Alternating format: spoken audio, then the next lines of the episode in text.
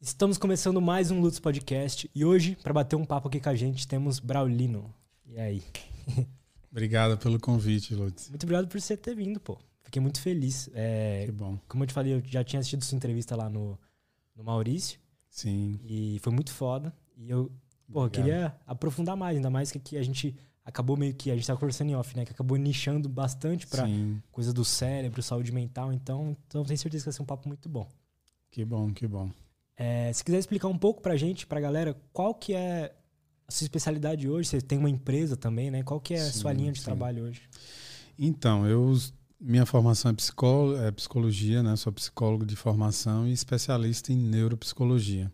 E dentro da neuropsicologia, o que me trouxe assim e chamou mais atenção, que foi algo que eu gostei muito de explorar e já era algo que, que desde a faculdade assim era uma curiosidade, é estudos, os estudos da atividade elétrica cerebral.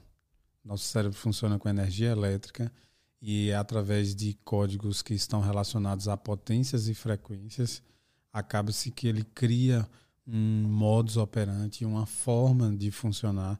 E isso é tão singular, tão singular e tão único que cada cérebro funciona de um jeito tão diferente que é mais específico, por exemplo, do que as nossas digitais.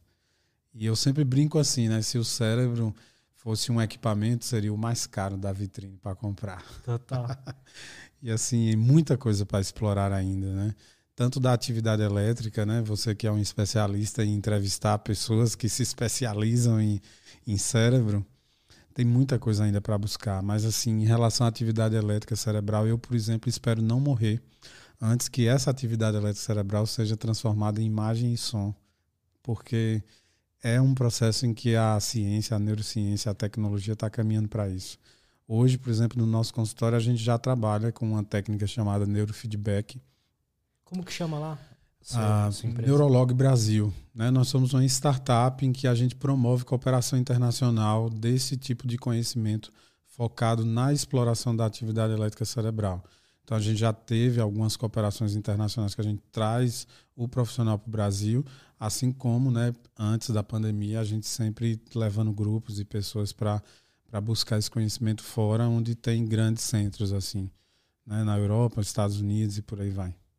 E quais, quais os benefícios de, de poder ter imagem e som? Igual você estava falando do, Tá. Da atividade Eu- cerebral. Perfeito. Hoje em dia eu faço uma comparação assim que eu acho muito bacana, que é lembrar da ultrassom, que é uma tecnologia da área médica, né, de, de imagem. A primeira, a primeira tecnologia de exame de imagem foi a ultrassom. Era uma dimensão só, ou duas.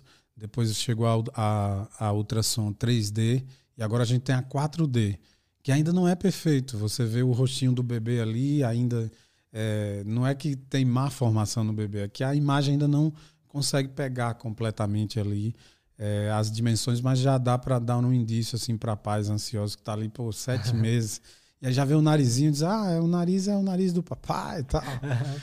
Então é bem, bem legal fazer esse comparativo que ainda nas quatro dimensões você ainda não tem uma coisa perfeita, mas a ciência vai chegar lá. E já é muito empolgante, porque antes a gente partia do zero, ficava no escuro ali, não dava para saber nenhum sexo. Teve momentos da nossa existência que a mãe passava a gestação inteira sem saber se ia ser menino ou menina. Verdade. Imagine você, hoje a gente tem rituais, né? Tipo, é, o chá revelação, que eu acho bem bacana É. esse novo movimento aí. E aí, pensando na atividade elétrica cerebral, a gente consegue transformá-la em, em mapas cerebrais, que são verdadeiros gráficos analíticos. E a partir desses gráficos a gente forma imagens do comportamento. E hoje essas imagens podem ser inclusive sobrepostas a templates, que são imagens pré-formatadas, exatamente como se faz na ressonância magnética funcional. E lá o que, que a gente coloca? A gente coloca o, em vídeo, né, em movimento, o comportamento de uma determinada onda cerebral que nasce em um determinado lugar do cérebro. Isso determina muitas coisas. Por exemplo, o ritmo alfa ele consegue nos dar a velocidade de como a gente processa a vida, como a gente capta a vida. Não só na escola, na faculdade, pensando em cognição. Porque o cérebro é um faminto para aprender explorar coisas novas e sentir isso a todo momento. Tá? Então, o ritmo alfa ele consegue dar essa velocidade de processamento, ou seja, mostrar como a gente consegue captar as coisas que a vida está nos trazendo. Então, um sujeito alfa lento é um sujeito que precisa mais de alguns milésimos de segundo ou um segundo mais para poder processar uma piada e dar risada, por exemplo. O alfa rápido é aquele cara que já sabe o final da piada, ele já está rindo no meio. Mas o que, que exatamente é o ritmo alfa? O ritmo alfa, ele, ele determina muitas coisas no cérebro. Particularmente para mim é o ritmo mais nobre que tem. Então, quando você está acordado, ele vai modulando a capacidade do cérebro em desdobrar em outras frequências elétricas, mais lentas e mais rápidas. Ele nasce mais ou menos aqui atrás, numa região chamada occipital, ou pode ser parietal. E esse ritmo ele determina como você vai se comportar em termos de velocidade com o mundo, tá? Então, quando você fecha os olhos, ele inclusive aumenta de potência. Então, você entra num processo de introspecção. Quando você abre os olhos, ele diminui de potência e as ondas ficam, as ondas mais rápidas são eh, capazes de, de ter mais velocidade, mais estado de presença. Então, isso determina a nossa vigília. E olha que comparativo interessante. Caraca. Jung dizia: quando eu fecho os olhos, eu acordo. Quando eu abro os olhos, meio que eu estou sonhando. O que é que Jung queria dizer com isso? Né? Porque quando você está de olhos fechados, você mergulha na sua introspecção. Você tem condição de, de fato, fazer um processo analítico, um processo cognitivo, um processo de projeção de futuro muito mais facilitado.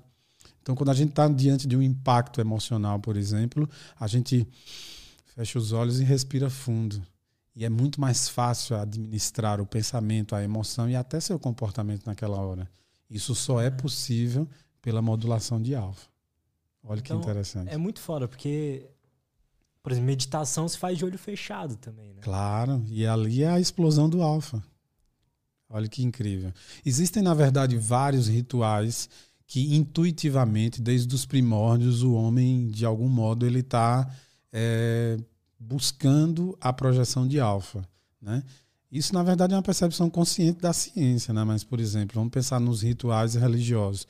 Que um sujeito em alto estado de transe, vamos chamar assim, fecha os olhos naquele processo profundo de fé e ali ele entra numa introspecção, ele bloqueia tudo que está acontecendo ao redor, ele está na conexão né? com um estado com até com o divino. Né? Então, imagine que, que coisa abrir os olhos, a realidade cerebral muda completamente. Então, por exemplo, se você faz um exame nessa captação eletroencefalográfica, que não é o eletroencefalograma tradicional da, do processo médico para investigação de doenças tão somente, tá? A gente investiga comportamentos elétricos que vão deflagrar tanto doenças, mas a gente também está atrás de como que a alta performance funciona em cérebros saudáveis, né? Mas voltando aqui para o contexto, se você abre os olhos e esse pico de alfa ele continua se comportando como se você tivesse de olhos fechados, alguma coisa não vai bem. Então, por exemplo, um pico alfa, como se você tivesse de olhos fechados, é, enquanto você está em vigília de olhos acordados executando uma tarefa cognitiva, ele vai gerar lentificações. Né? Então, por exemplo, o uso diário, por exemplo, de cannabis, de maconha, ele estabelece também uma lentificação e a pessoa entra naquele estado zen e por aí vai. Hoje já se usa né, na, na, em processos de saúde o CBD, que é o canabidiol, que é a substância terapêutica que vem da maconha, com um pouquinho de THC, uma, uma taxa ali segura, uma taxa é, que funciona como uma espécie de veículo para que o efeito terapêutico de fato aconteça, mas absolutamente seguro, é tanto que a Anvisa, né, a Agência Reguladora de Saúde do Brasil, ela já vem aprovando numa sequência sistemática várias finalidades de aplicação terapêutica, por exemplo, da maconha. Mas então, a gente pode dizer que a maconha, mesmo fumada de forma recreativa, ela gera uma modulação de alfa. E isso permite um processo de ideias diferenciadas, de uma, de uma elaboração, de uma busca de memórias guardadas e por aí vai. Entendi. Mas por que que leva esse nome de ritmo? Do, por exemplo, perfeito. ritmo alfa. Tá, Tem perfe... outros ritmos? Isso, que perfeito, perfeito, perfeito sua pergunta. A atividade elétrica ela propaga em hertz. Hertz são pulsações. E por uma questão de facilitar o entendimento nosso de humano, vamos dizer assim, a física determinou que uma pulsação de uma pulsação elétrica sonora ou de estímulo luminoso é, a cada um segundo significa que ali você tem um hertz. Se você tem uma propagação de dois, dois três pulsos, você tem ali 3 hertz. E aí a gente está falando da onda delta. Se você tem de 4 a 7 pulsos, você a cada um segundo, você tem ali a faixa da onda teta, que é uma onda super importante para determinar a qualidade do sono, por exemplo. E aí logo depois vem 8 a 12 Hz, que é a famosa faixa de alfa, né? Que é a frequência. Então, para você ter ideia, para um sujeito ter um raciocínio de uma, uma média nacional brasileira, por exemplo, são 10 Hz.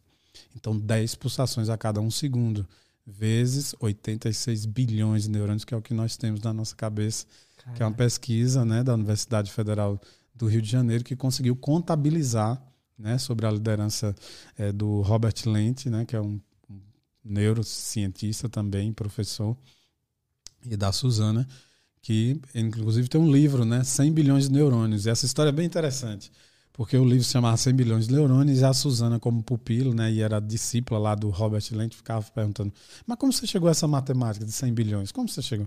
Suzana, são 100 bilhões de neurônios. Ela foi lá e criou um método de diluir e tal é, cérebros de pessoas que já haviam falecido e ela conseguiu encontrar nesse método uma maneira de contabilizar. E foi através disso que ela chegou à conta dos 100, dos 86 bilhões de neurônios. Então, 14 bilhões a menos do que o Robert tinha calculado.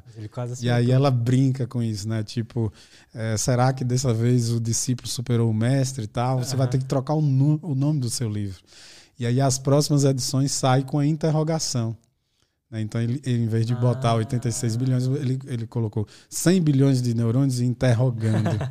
então, assim, o mestre, de novo, deu uma, teve uma sacada aí de mestre. Né? Uhum. Eu gosto muito de contar essa história porque ela traz esse, esse charme aí, né? Então, é isso. Quando você tem 10 pulsações a cada um segundo com nos seus 86 bilhões de neurônios, você está ali pulsando no ritmo alfa. Acima dele existe o ritmo beta, que são as velocidades e frequências que parte ali de 17, 16 Hz, 16 pulsos até 35, 40. E de 40 em diante, 45 mais ou menos, a gente já tem a faixa gama, que a gente é a que menos conhece desse ritmo e a finalidade dela no cérebro.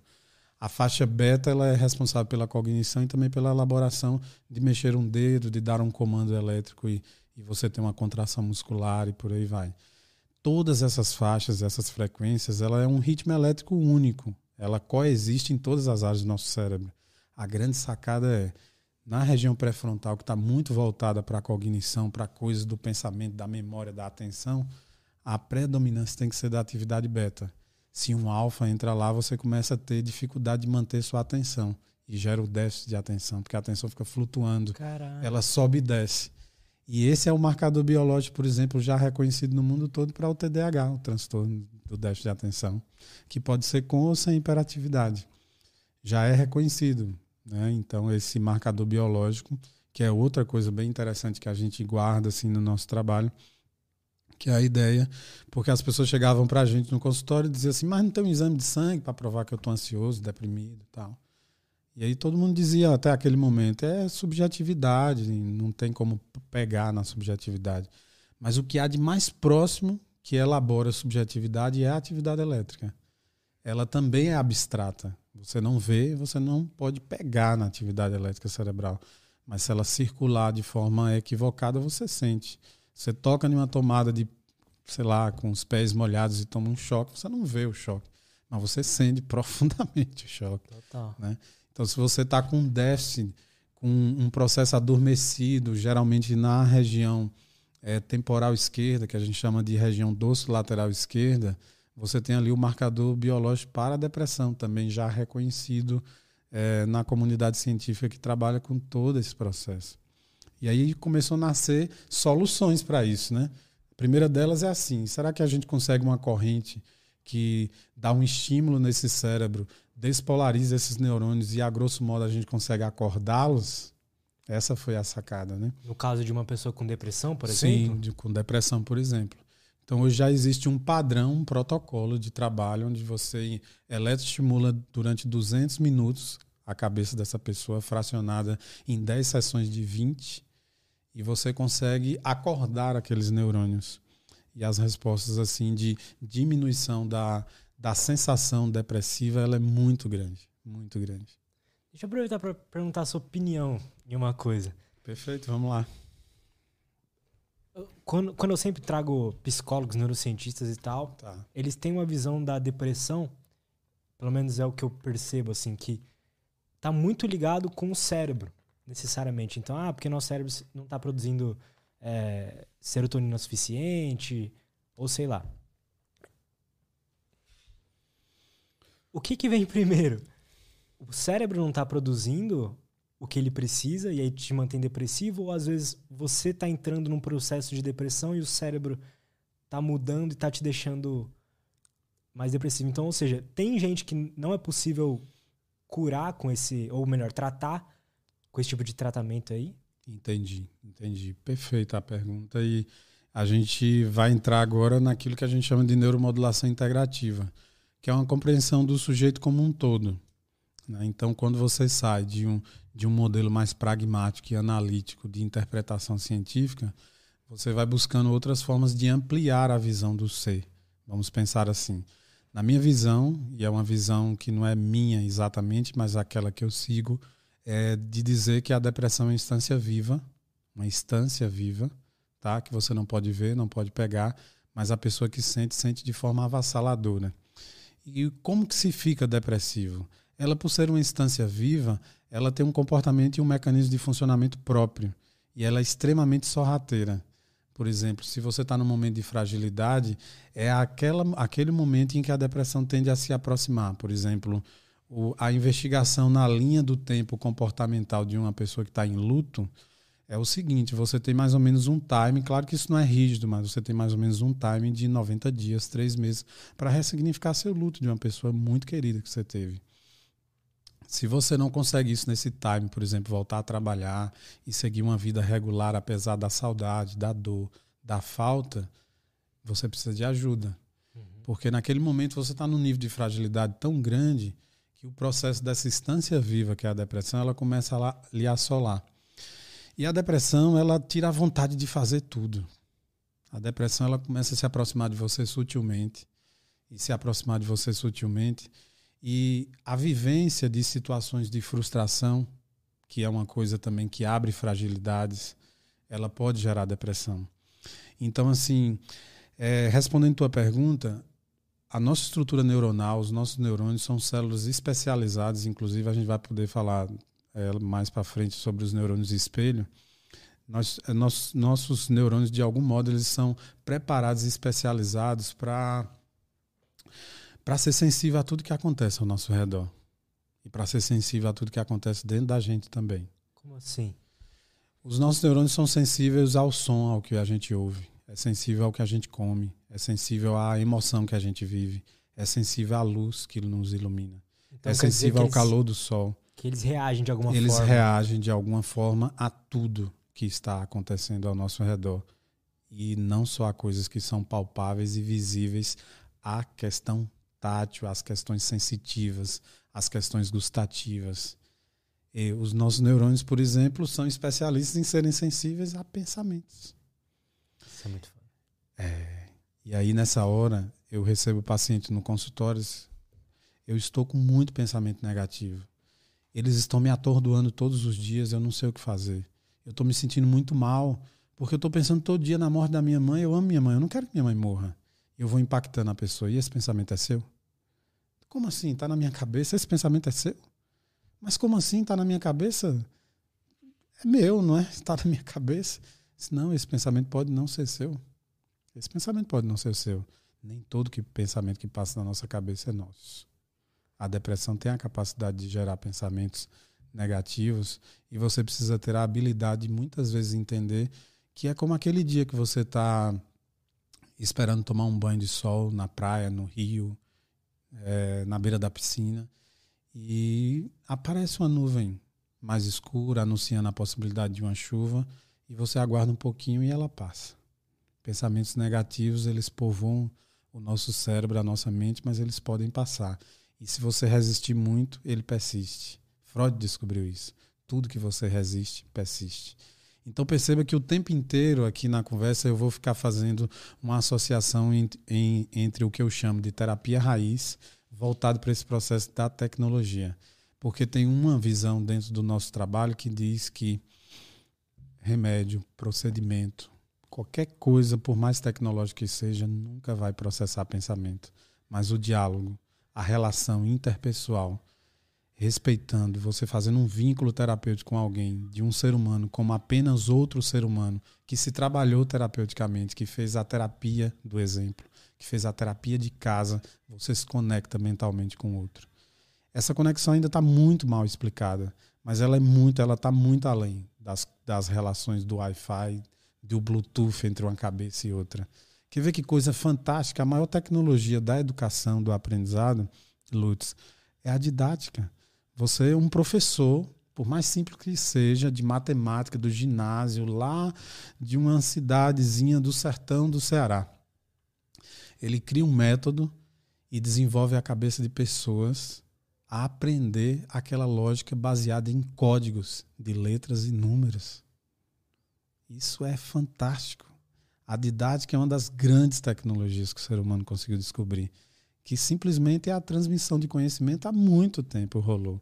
A gente já fazia o Bluetooth via didática há muito tempo, cara. Muito tempo. Entendi. Entendi. E aí, para fechar essa lógica, pensando na depressão, ela, o neurônio, por ser sensível a esse processo, muitas vezes a gente se acostuma e começa a ter benefícios imediatos. E a gente vai falar muito aqui sobre essa lógica de benefícios imediatos, porque é a lógica da drogadição. Então você começa a ter uma identificação com o seu processo de adoecimento, porque você começa a ter vantagens. E se você tem vantagens, o neurônio entende que aquilo é um prêmio e ele tende a repetir o comportamento. Então a via de mão dupla é um processo que está interligado de forma holográfica. Então um neurônio ele é capaz, ele é a parte de um todo, mas ele é capaz de projetar o todo, entende? Entendo. Isso é holográfico. Se você pega um filme fotográfico tradicional e revela, você vai revelar o pedaço, o braço, a cabeça de alguém. Mas se você pega um holograma, qualquer pedacinho cortado vai projetar o todo. Nós somos holográficos. O cérebro é holográfico. Entende? O neurônio é holográfico. Do ponto de vista dessa abordagem. Né? Eu vou sempre falar do ponto de vista dessa abordagem, porque eu não quero chamar a atenção de nenhum hater.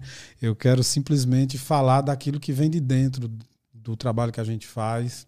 Eu quero falar dessa psicologia que está atrelada o tempo inteiro a um processo tecnológico, mas que ela ela pensa nessa previsão humana, nessa relação calorosa entre pessoas e nessa missão o tempo inteiro de devolver, devolver pessoas ao caminho da felicidade. Entende? Se você me perguntar assim, qual a tua missão? Devolver pessoas ao caminho da felicidade. Eu sou psicólogo no sentido de ter escuta terapeuta desde que eu era muito pequeno. Meus amigos de infância me dizem isso hoje cara, tu fazia coisas que tu faz hoje muito parecida quando a gente tinha 13 anos. Tipo isso, Foda. entende? Uhum. Eu nunca quis ser outra coisa. Nunca quis ser outra coisa. Quando é que você descobriu assim que você que se apaixonou pelo tema? Cara, eu era muito silencioso. E eu era muito tímido, eu tinha vergonha de dar bom dia às pessoas, né? Então eu naquele lance de timidez, eu fui privilegiado pela introspecção. Eu ficava sentado sozinho pensando por que, que as nuvens conseguiam flutuar e o vento levá-las, entende? E aí eu comecei a desenvolver uma coisa que na psicologia mais tarde eu ia descobrir, que é fundamental, que é o poder da escuta. Um psicólogo hoje ele vai ser bom se ele souber escutar, muito mais do que falar. E aí eu comecei a perceber que quando eu escutava e organizava os pensamentos sobre aquela pessoa, aliviava a lógica dela.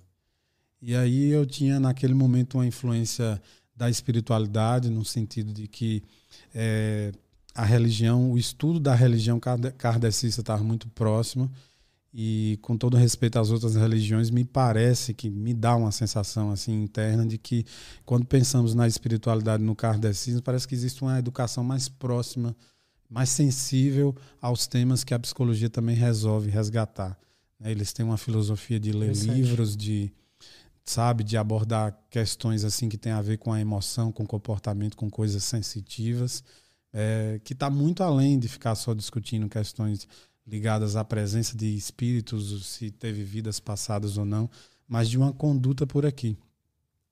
Eu me distanciei um pouco dessa lógica quando eu descobri algo que eu chamo de crença limitante, que é um processo meio passivo, né, de você a, a, a aceitar meio que um destino. E aí na nossa abordagem hoje, inclusive de consultório, entra uma parada muito diferente disso, que é tipo assim, a gente entende que a vida é um jogo, que a gente vive num planeta imperfeito de pessoas imperfeitas, portanto, esse jogo, como qualquer outro jogo, vai ser injusto. E você pode decidir jogar e fazer escolhas. O herói sempre joga, mas joga de forma é, próspera com ferramentas virtuosas. O vilão sempre joga. A diferença é que ele está jogando com ferramentas consideradas é, pouco morais, pouco éticas, pouco virtuosas, mas tudo é o mesmo jogo. Entende?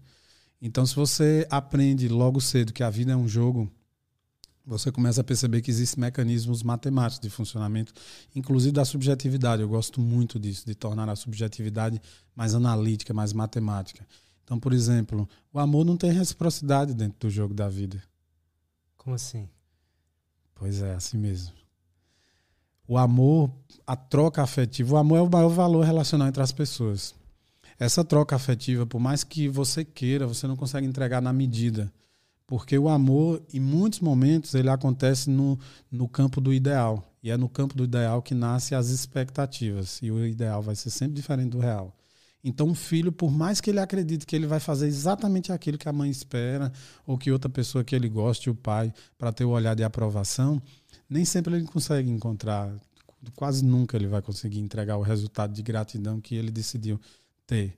Isso começa a estabelecer mecanismos de funcionamento do amor. E aí você vai desde os altos guetos de Nova York até as tribos aborígenes, aos índios brasileiros, aos xamãs, e ninguém de algum modo não escreveu isso, ou se escreveu tá muito de forma muito subliminar, ninguém ousou falar ou criticar ou analisar criticamente o amor. Porque em tese é uma instância viva também benéfica que acontece espontaneamente. Uhum. Aí no nosso processo do jogo da vida, discordamos um pouco disso, a princípio, tá? Então a gente diz, na maioria das vezes, o sujeito vai ao consultório porque ele acredita que ou comida ou amor são coisas que não são inofensivas, que são inofensivas, que o amor não ofende, que a comida não ofende. E as duas coisas são a razão, assim, na minha visão hoje, de grandes colapsos assim na, na humanidade grandes colapsos. Em breve a gente fala sobre a comida. Anote aí para a gente uhum. poder falar sobre esse lance. Interessante isso. É. Então, o amor, então, ele tem uma, na sua visão, tem um pouco, tem uma quase que uma explicação matemática? Tem, tem um mecanismo de funcionamento como a gravidade. Dá para explicar fisicamente o amor. E olha que coisa interessante. Todos nós pensamos na ideia de uma dimensão quando duas pessoas se olham pela primeira vez e começam a se relacionar afetivamente, como um encontro mesmo afetivo. Um homem com outro homem, uma mulher com outra mulher, uma mulher com um homem.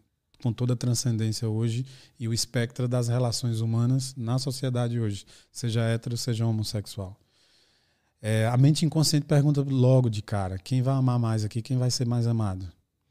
E aí, quem decide colocar mais peso afetivo são pessoas é, que estão mais dedicadas, mais flexíveis, e ela ganha a plenitude com isso. Ela sente a presença daquele sentimento de uma forma muito mais avassaladora.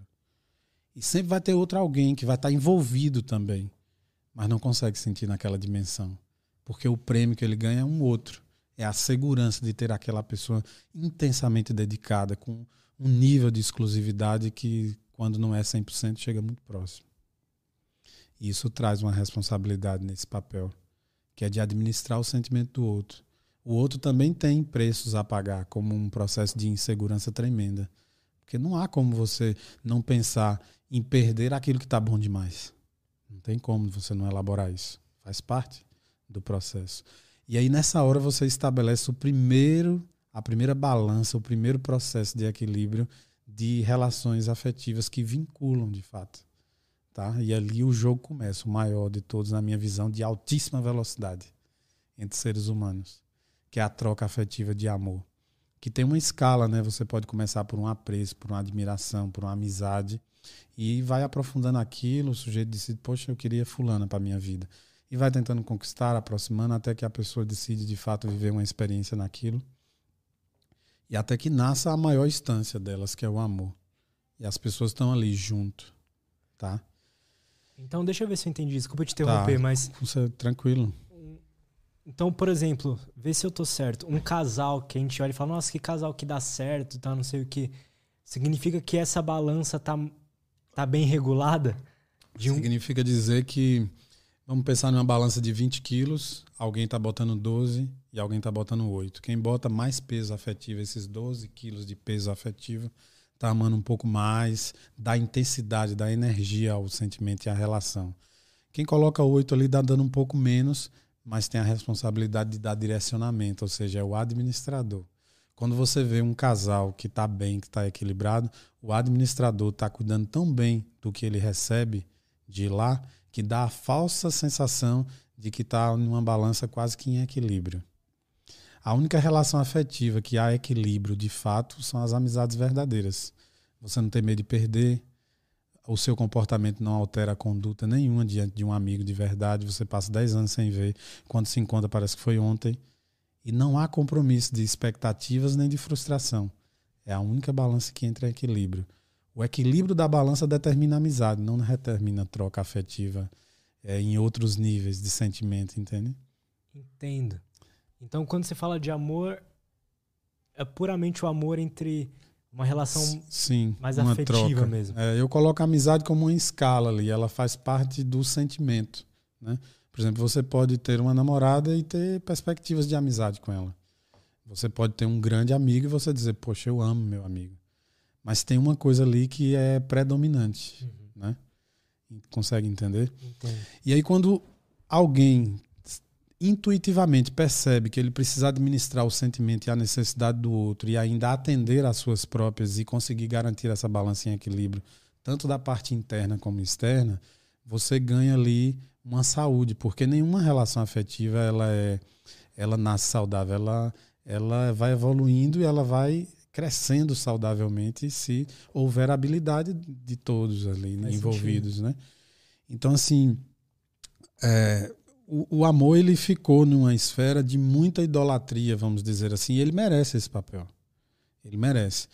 Mas, poxa, a gente evoluiu tanto para explorar o mundo micro. A gente conhece hoje é, partículas e seres vivos e instâncias vivas que só de microscópio para ver a gente está explorando o universo, a gente já está fazendo passeios para o espaço e a humanidade ainda não amadureceu para essa lógica de entender que o amor, assim como a gravidade, pode ter um mecanismo de funcionamento próprio e que Sim. eliminaria uma série de sofrimentos.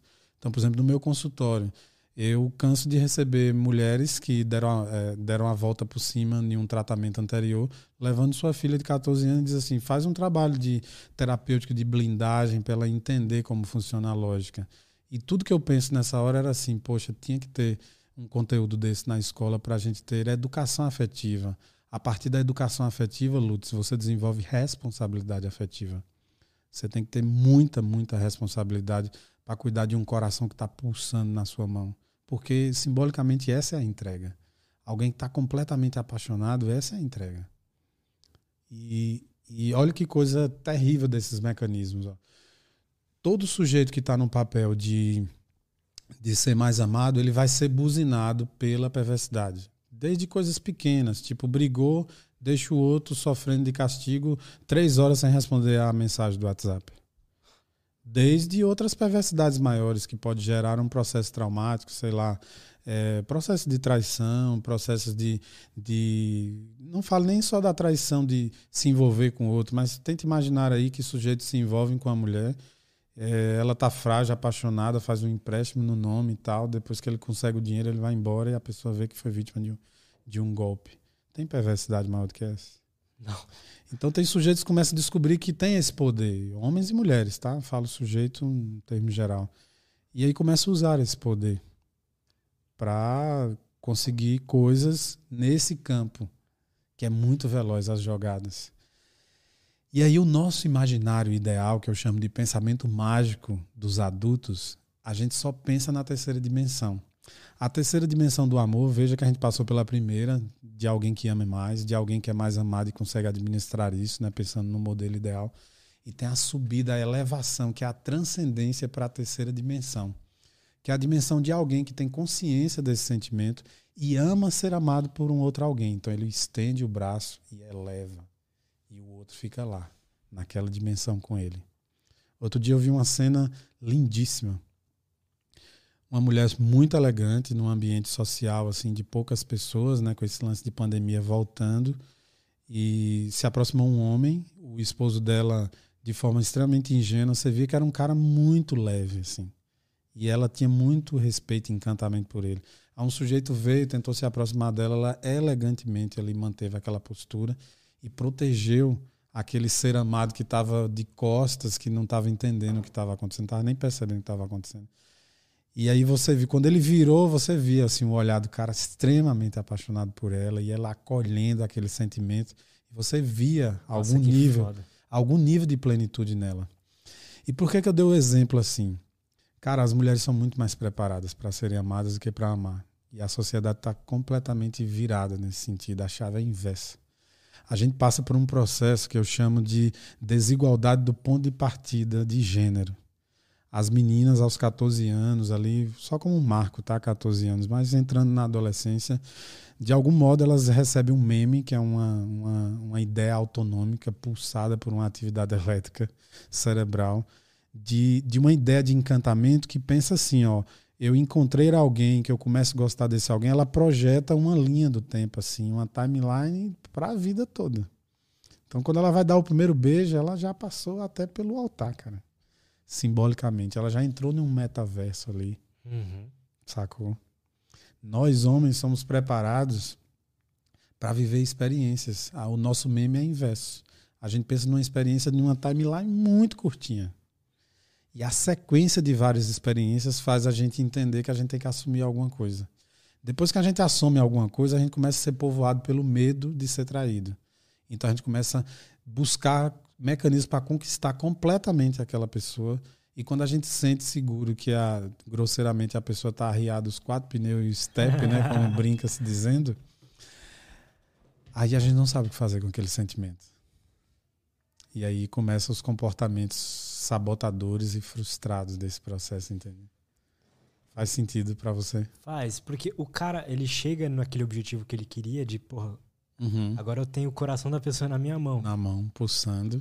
Eu tô seguro do meu maior medo masculino, que agora eu sei que eu não vou ser traído, então eu posso ir pro futebol tranquilo e depois tomar uma cervejinha que vai estar tá tudo bem, ela vai estar tá em casa me esperando. Entende? E de fato, a primeira dimensão do amor é, é uma armadilha doce. Você entra ali nas primeiras sensações, você passa o dedo nas grades e coloca na boca, tem um sabor daquilo que você gosta, de um alimento agradável para o seu paladar. Você toca nessas grades dessa armadilha doce e elas são macias como veludo. E um dia que você se frustra, você quer sair, você descobre que a grade é feita de titânio. Não tem como sair pelas grades. Você tem que se fortalecer lá dentro para levantar e sair. Esse simbólico é muito forte. E esse mecanismo de funcionamento é matemático. Eu estou falando aqui, os nossos ouvintes aí, nossa audiência está simbolizando a vida deles. Com certeza. Porque é um, é um engrama, é um, é um caminho construído ali, né? é, um, é um arquétipo, é uma estrutura pronta que, na verdade, quem determina o, o comportamento, então, por essa lógica e por essa ótica, não somos nós, não, não são as pessoas, é o papel que você exerce. Então é natural, por exemplo, uma pessoa. É, eu ouço muito isso no consultório. Poxa, eu tô tão chateado. Esse homem viveu na minha vida. Nunca se disponibilizou a ir à praia comigo. Diz que não gostava de praia, agora tá postando aí nas redes sociais. Tá na praia com outra. Tipo, o cara tá na outra dimensão. Então, como ele tá amando, ele tá flexível, porque pior do que não estar em lugares teoricamente ele não goste, é não estar com a pessoa. Então é melhor ir até para lugares que não gosta e acaba até gostando. Percebe? Que abre a dimensão.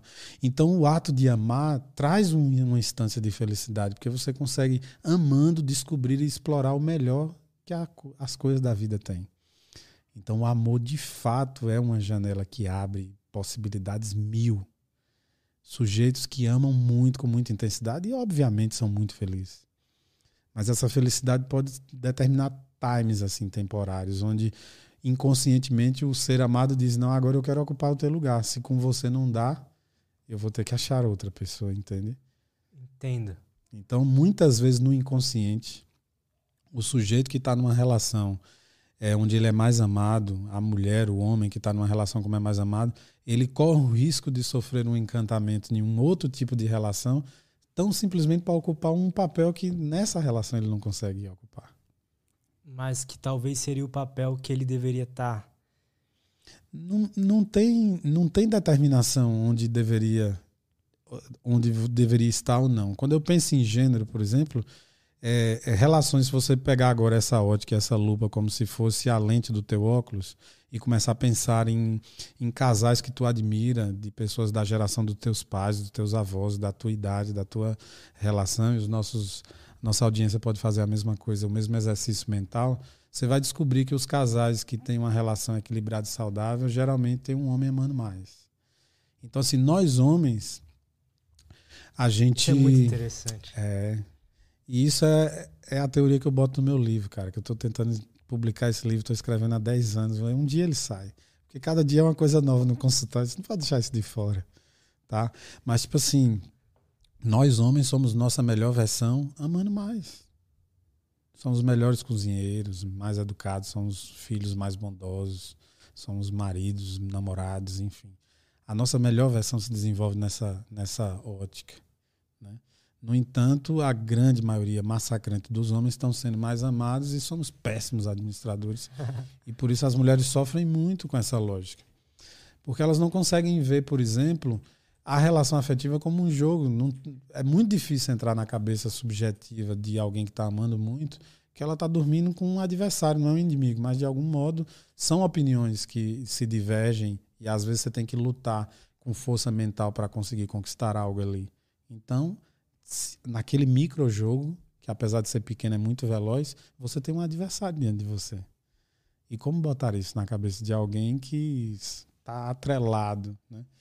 Isso só sai da sensação de quem ama mais se tiver um bom administrador do lado, que sabe equilibrar as suas perspectivas, os seus desejos, as suas necessidades extra-relação na profissão, nas realizações pessoais e naquela vida que ele tem ali também, que pode compartilhar algumas coisas, ter uma interface e outras não.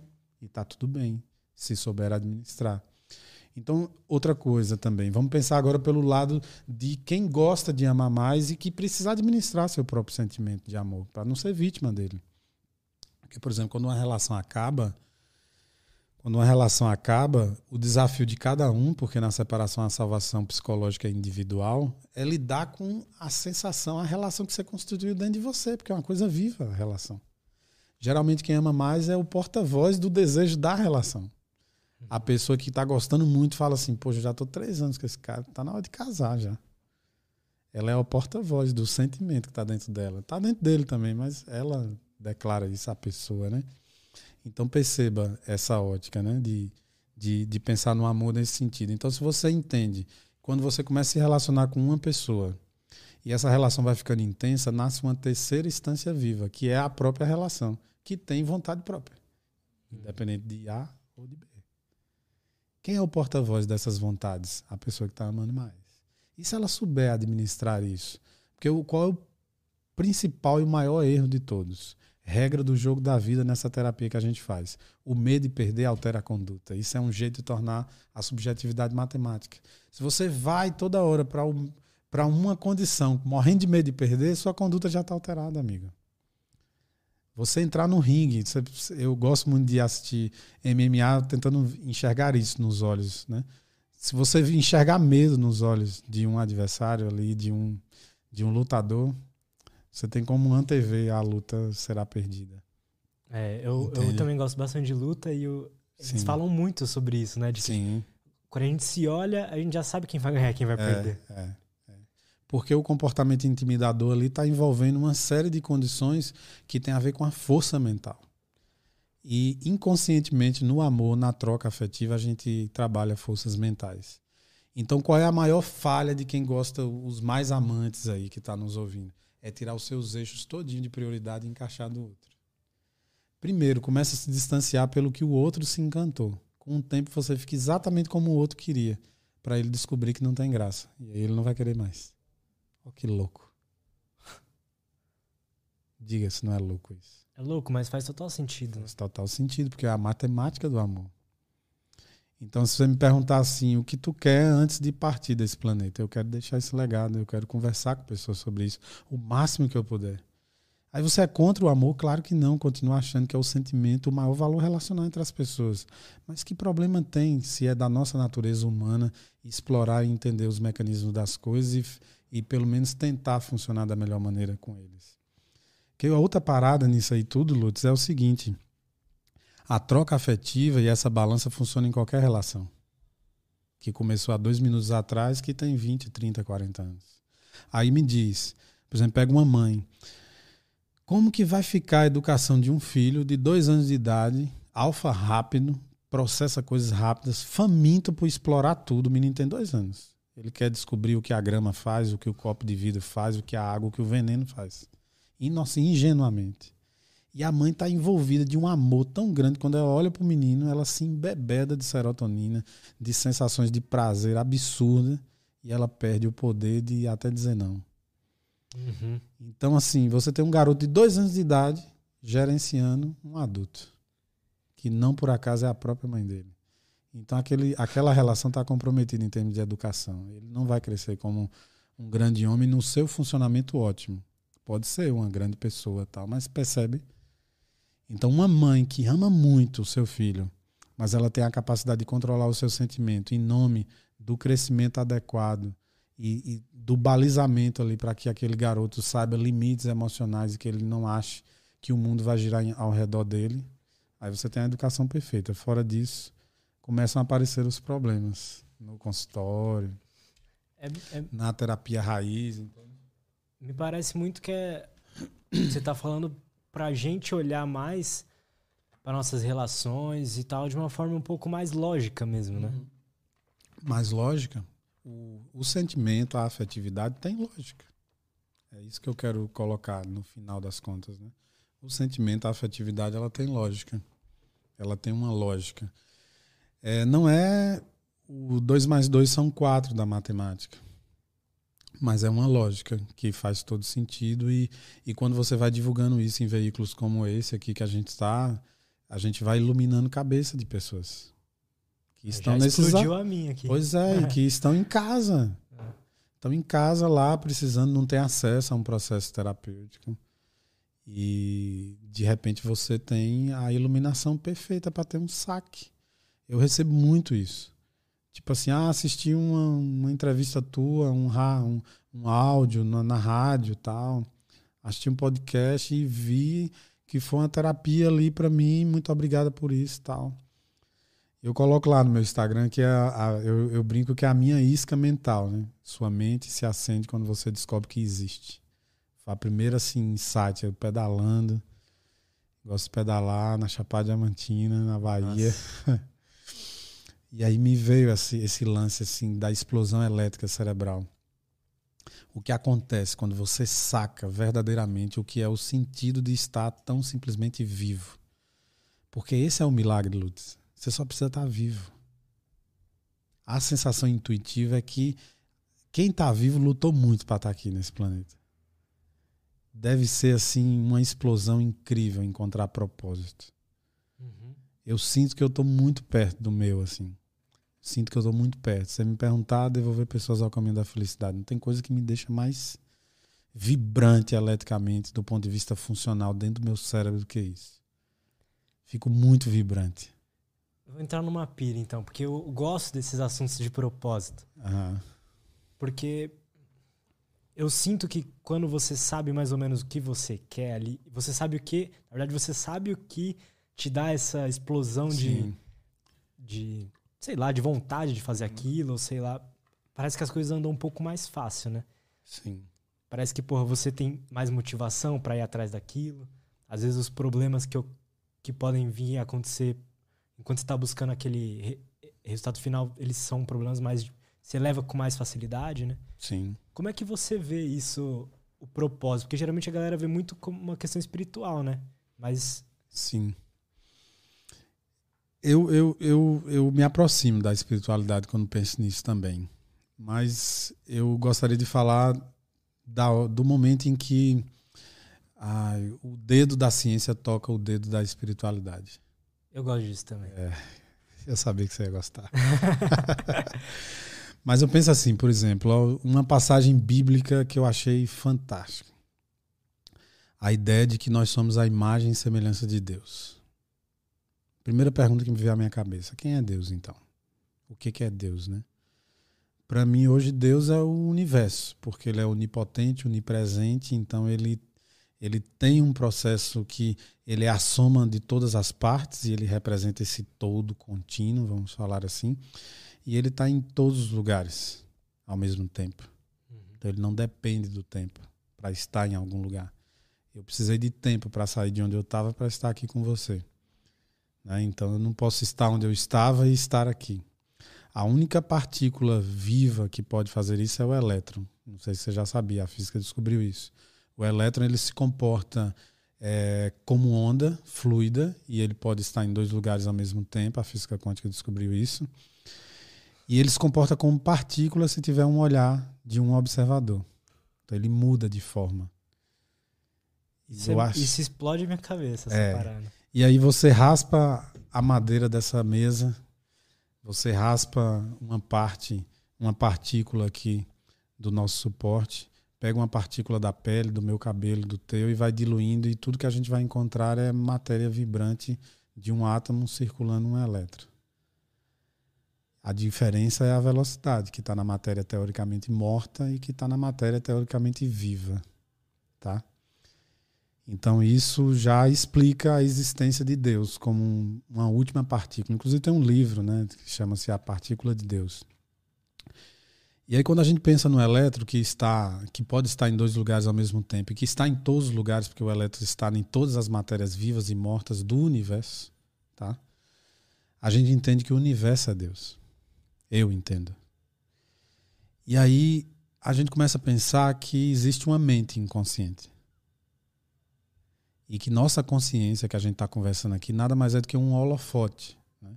Um holofote. Eu toco teu dedo, tua mão aqui, eu chamo o holofote, tua consciência sensitiva para o, o toque vibracional que eu estou fazendo aqui na tua mão agora. Mas eu também posso fazer isso de forma muito mais abstrata. Eu posso falar da posição do teu pé agora e tua mente com a atividade elétrica já te levou para lá. Uhum. Tá? A mente inconsciente é tudo que sobra que a gente não está dando foco. Então a mente inconsciente minha e sua pode ser essa sala, considerando que a nossa consciência é a cabeça de um alfinete aqui na mesa, mas pode ser a cidade toda aqui, pode ser o planeta Terra. A mente inconsciente ela não tem tamanho. E a mente, toda vez que ela se expande, ela não volta nunca mais para o tamanho original. E o universo é infinito porque ele continua crescendo. E a mente inconsciente é a representação de um universo como um vácuo vazio e escuro que continua crescendo. Quando a gente bate o olho, a gente vê que tem muita coisa lá. Mas não dá para bater o olho em tudo. Não há tempo para informação de tudo. A gente só sabe, Freud teve essa sacada em 1856, que há uma mente inconsciente que cresce a cada dia. Isso aí é a contribuição minha aqui, tá?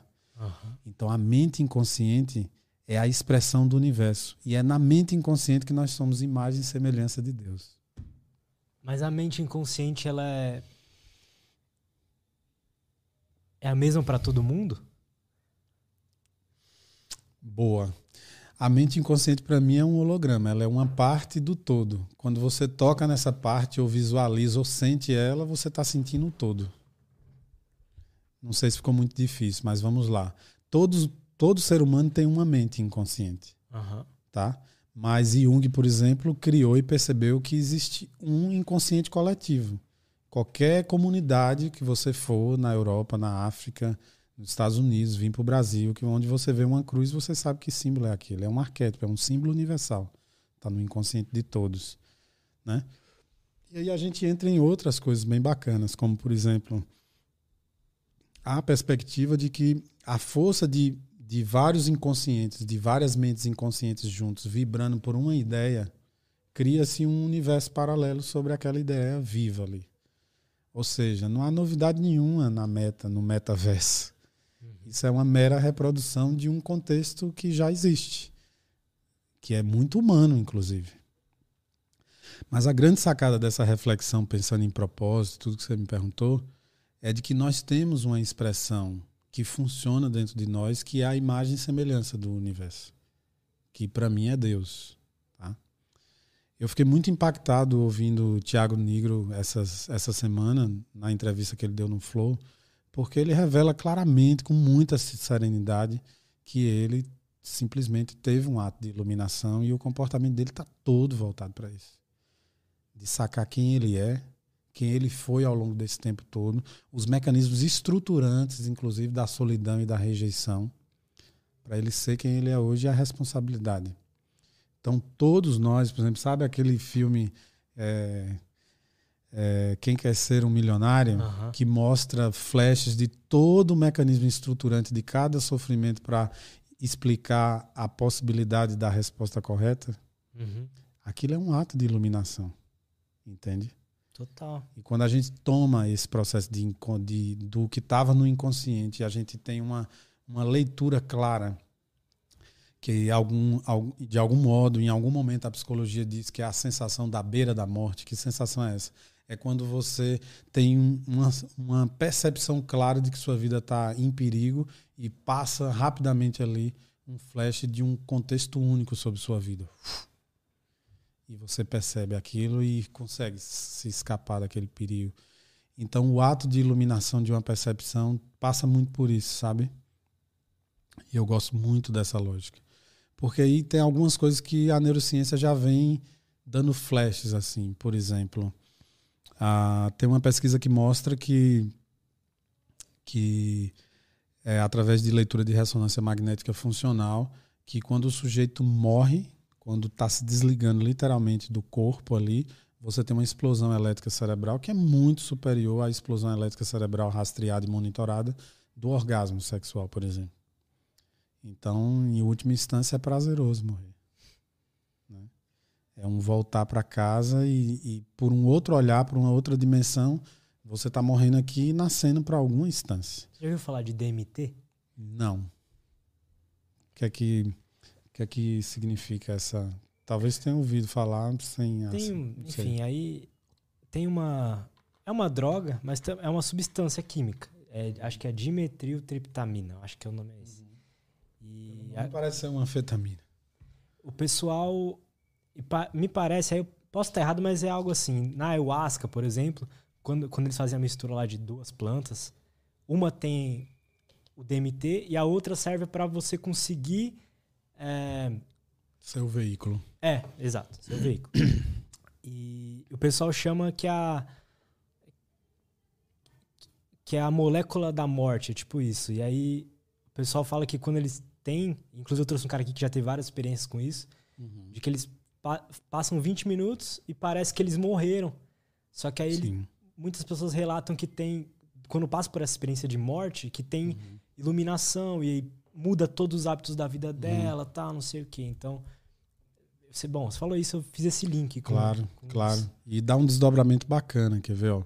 Quando a gente pensa na neuromodulação, a relação alfa-teta, a relação aqui atrás, no- na região parietal, quando a gente começa a subir a relação, ou seja, subir uma intercomunicação entre as frequências tetas que vão, teta que vão subindo e alfa acompanhando aquilo, e é meio que as duas atividades, grosseiramente falando, ficam alinhadas você abre um portal de, de estado diferenciado de consciência. Tá? Isso pode ser programado e produzido por um veículo elétrico, uma estimulação elétrica, um treino elétrico, e também de forma é, química, por um processo metabólico. Tá? Então, por exemplo, eu gosto muito de monitorar estados de transe, né, estados de hipnose, e, e exatamente para essa área, para entender como está a relação alfa-teta. E aí é interessante esse desdobramento, porque quando você fala disso, na natureza existem vários veículos químicos, não conheço nenhum físico, mas podemos deduzir, e vou falar já já deles, e os elétricos, que abrem portais de, de experiências mentais, que é como se você estivesse entrando em outras dimensões Aham. tá? O físico, eu gostaria de deduzir agora para não perder esse, essa linha de raciocínio, que, por exemplo, processos punitivos, né? Então, é, aquele achicotamento ali, aquele processo de, de se bater como fosse uma punição, que chega um momento que você transcende a dor física e você também entra em um estado de transe. Sem falar que às vezes nesse processo de punição, por exemplo, eu observo muito, fica parecendo uma nota musical quando eu atendo, por exemplo, adolescentes que fazem mutilação. Tem alguns que ficam tão perfeitos os riscos que eu tenho certeza, eu quero pensar, ter certeza, que a, aquele processo fez ele entrar num estado diferenciado de consciência e foi tão cadenciado ali que fica uma marca. Né? É. A grande questão é que eu explico terapeuticamente e eles entendem assim e começa a não fazer sentido se mutilar. De fato, ajuda. De fato, você consegue transferir a sensação da angústia ali. Mas é, é, tão fugaz, é tão momentâneo, que a repetição daquilo não vale a pena. E aí a gente entra naquela lógica dos benefícios imediatos. Tá? Tudo que o ser humano trabalha com medida de prazer como benefício imediato, você está suscetível à compulsão e à ideia drogadita. Tá? Então, assim, não estou conseguindo dormir. Ah, vou tomar um Dramin para dormir uma medicação para enjoo que tem um efeito colateral. Uhum. Ah, não estou conseguindo dormir, vou tomar Rivotril. Sem se perguntar, por exemplo, por que, que eu não estou conseguindo dormir essa noite se não é o meu padrão? Deixa eu colocar aqui a minha insônia no colo e, me diz, e perguntar o que, é que ela tem a me dizer. Estou com medo. Parece uma sensação ansiosa. Deixa eu tomar logo meu ansiolítico para mim não passar mal. Por que, que eu estou com medo? Deixa eu fazer aqui o meu medo, o meu aliado. Deixa eu colocar ali no bolso aqui da blusa, protegê-lo e saber o que, que ele tem a me dizer. Fisiologicamente, o medo existe para gerar prudência. Se ele está te travando, alguma coisa está errada. Com você, primeiramente. Né? Tem que puxar a responsabilidade. Não é exatamente com o medo. Entende? Uhum. Isso é muito forte. Então, eu quero. Voltando um pouco para a questão do, das ondas. Sim.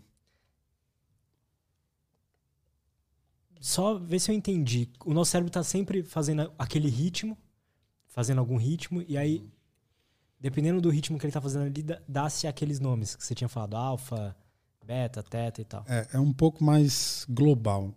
Todas as, todos os ritmos, eles coexistem, eles existem ao mesmo tempo. No mesmo sinal você vê todos.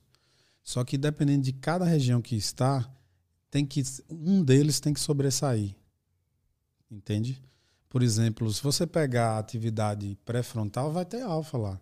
Mas é o beta que tem que sobressair. Ele tem que estar em mais evidência. Entende? Entendo. Então, se você, por exemplo, tem muita evidência de alfa no pré-frontal, é o marcador mais clássico de, de TDAH, da, do transtorno do déficit de atenção com hiperatividade. Então, é um marcador biológico. E aí, olha que, que coisa interessante, né? A, a ritalina, que é o metilfenidato, que muitas vezes se usa até para concurso, tal, pessoas que nem têm um diagnóstico, mas ela de fato gera um, ela é um psicoestimulante. Nessas pessoas que têm atividade é, alfa pré-frontal, ela funciona muito bem, praticamente sem pouco ou nenhum efeito colateral. Isso é muito bom. Já a média é de 60%. E tem um, um elenco de 40% de, de comportamento elétrico de TDAH que a lentificação está em outro lugar, por exemplo, na região sensório-motora. Então a pessoa vivencia sensações tão desagradáveis com efeito colateral, de ao ponto de uma criança estar tá tão angustiada de querer arrumar a cabeça na parede. Nos Estados Unidos, por exemplo, tem grupos de pais né, que são contra a ritalina, porque começaram a perceber e se unir que os filhos, apesar de ter o diagnóstico TDAH, a ritalina não funcionava. E aí a neurociência e a ciência, de uma forma geral, foi se debruçar sobre isso. Então hoje a gente já tem outras drogas, como o Venvance, que é a lisdexanfetamina, que agem em outra área. E o mais incrível de tudo, né? Por isso que eu digo assim, né? É, fazer mapeamento cerebral hoje e ler código eletrocerebral é uma espécie de ultrassom da atividade elétrica.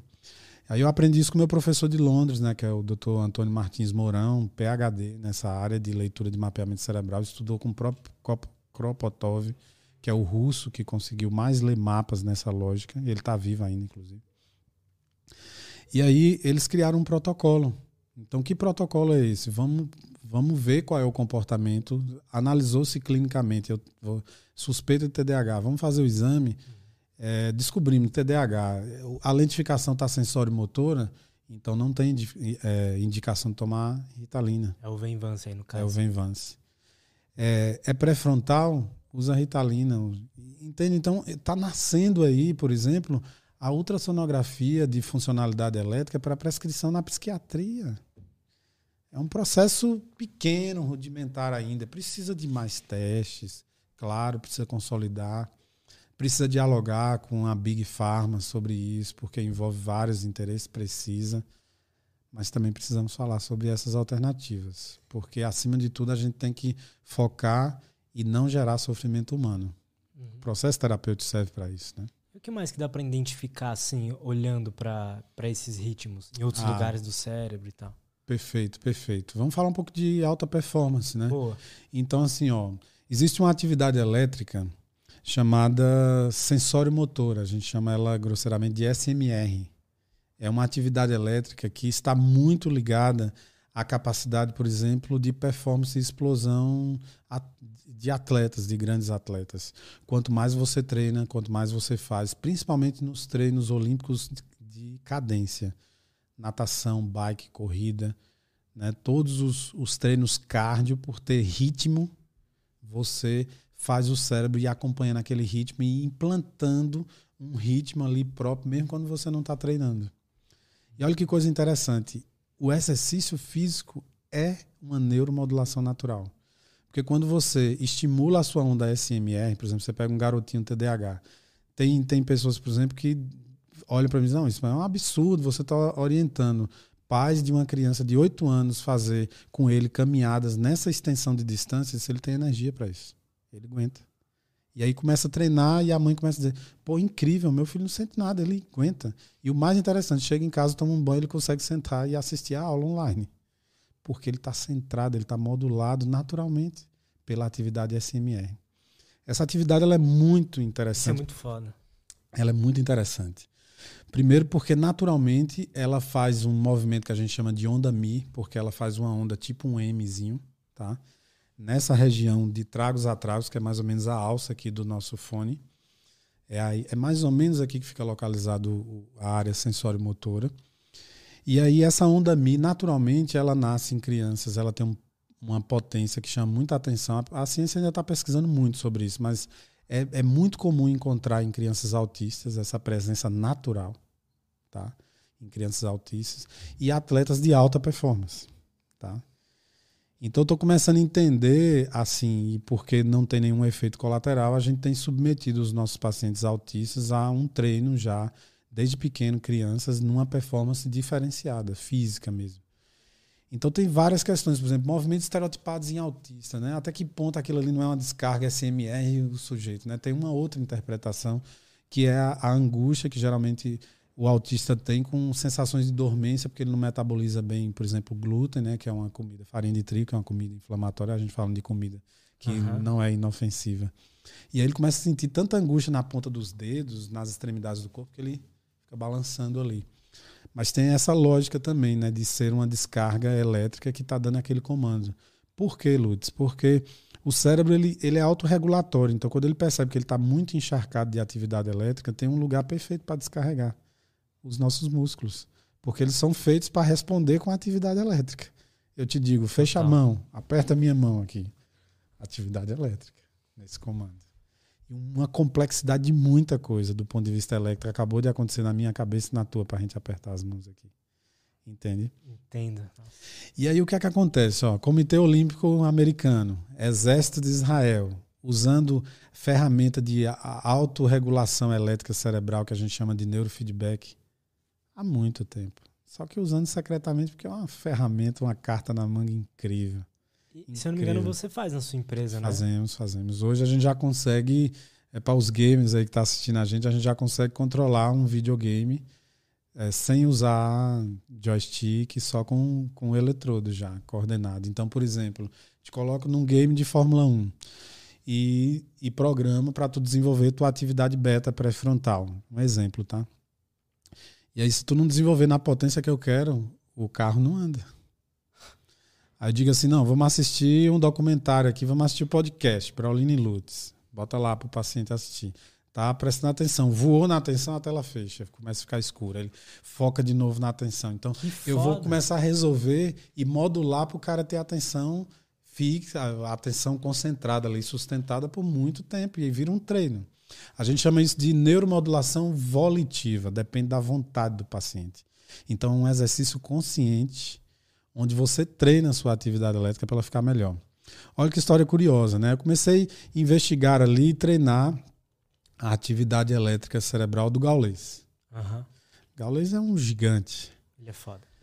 Então, Gaules, vou colocar aqui SMR, vou te colocar num game aqui de avião, ainda não é tão complexo, tu vai num teco-teco aí, e se tu for conseguindo treinar, tu vai ganhando aí aviões mais, mais velozes até tu chegar a um jato aí supersônico. Ele, não, beleza, 15 minutos primeira etapa, coloca Gaules, Gaules fica 45 minutos no game, cara, numa atenção gigante, gigante, gigante.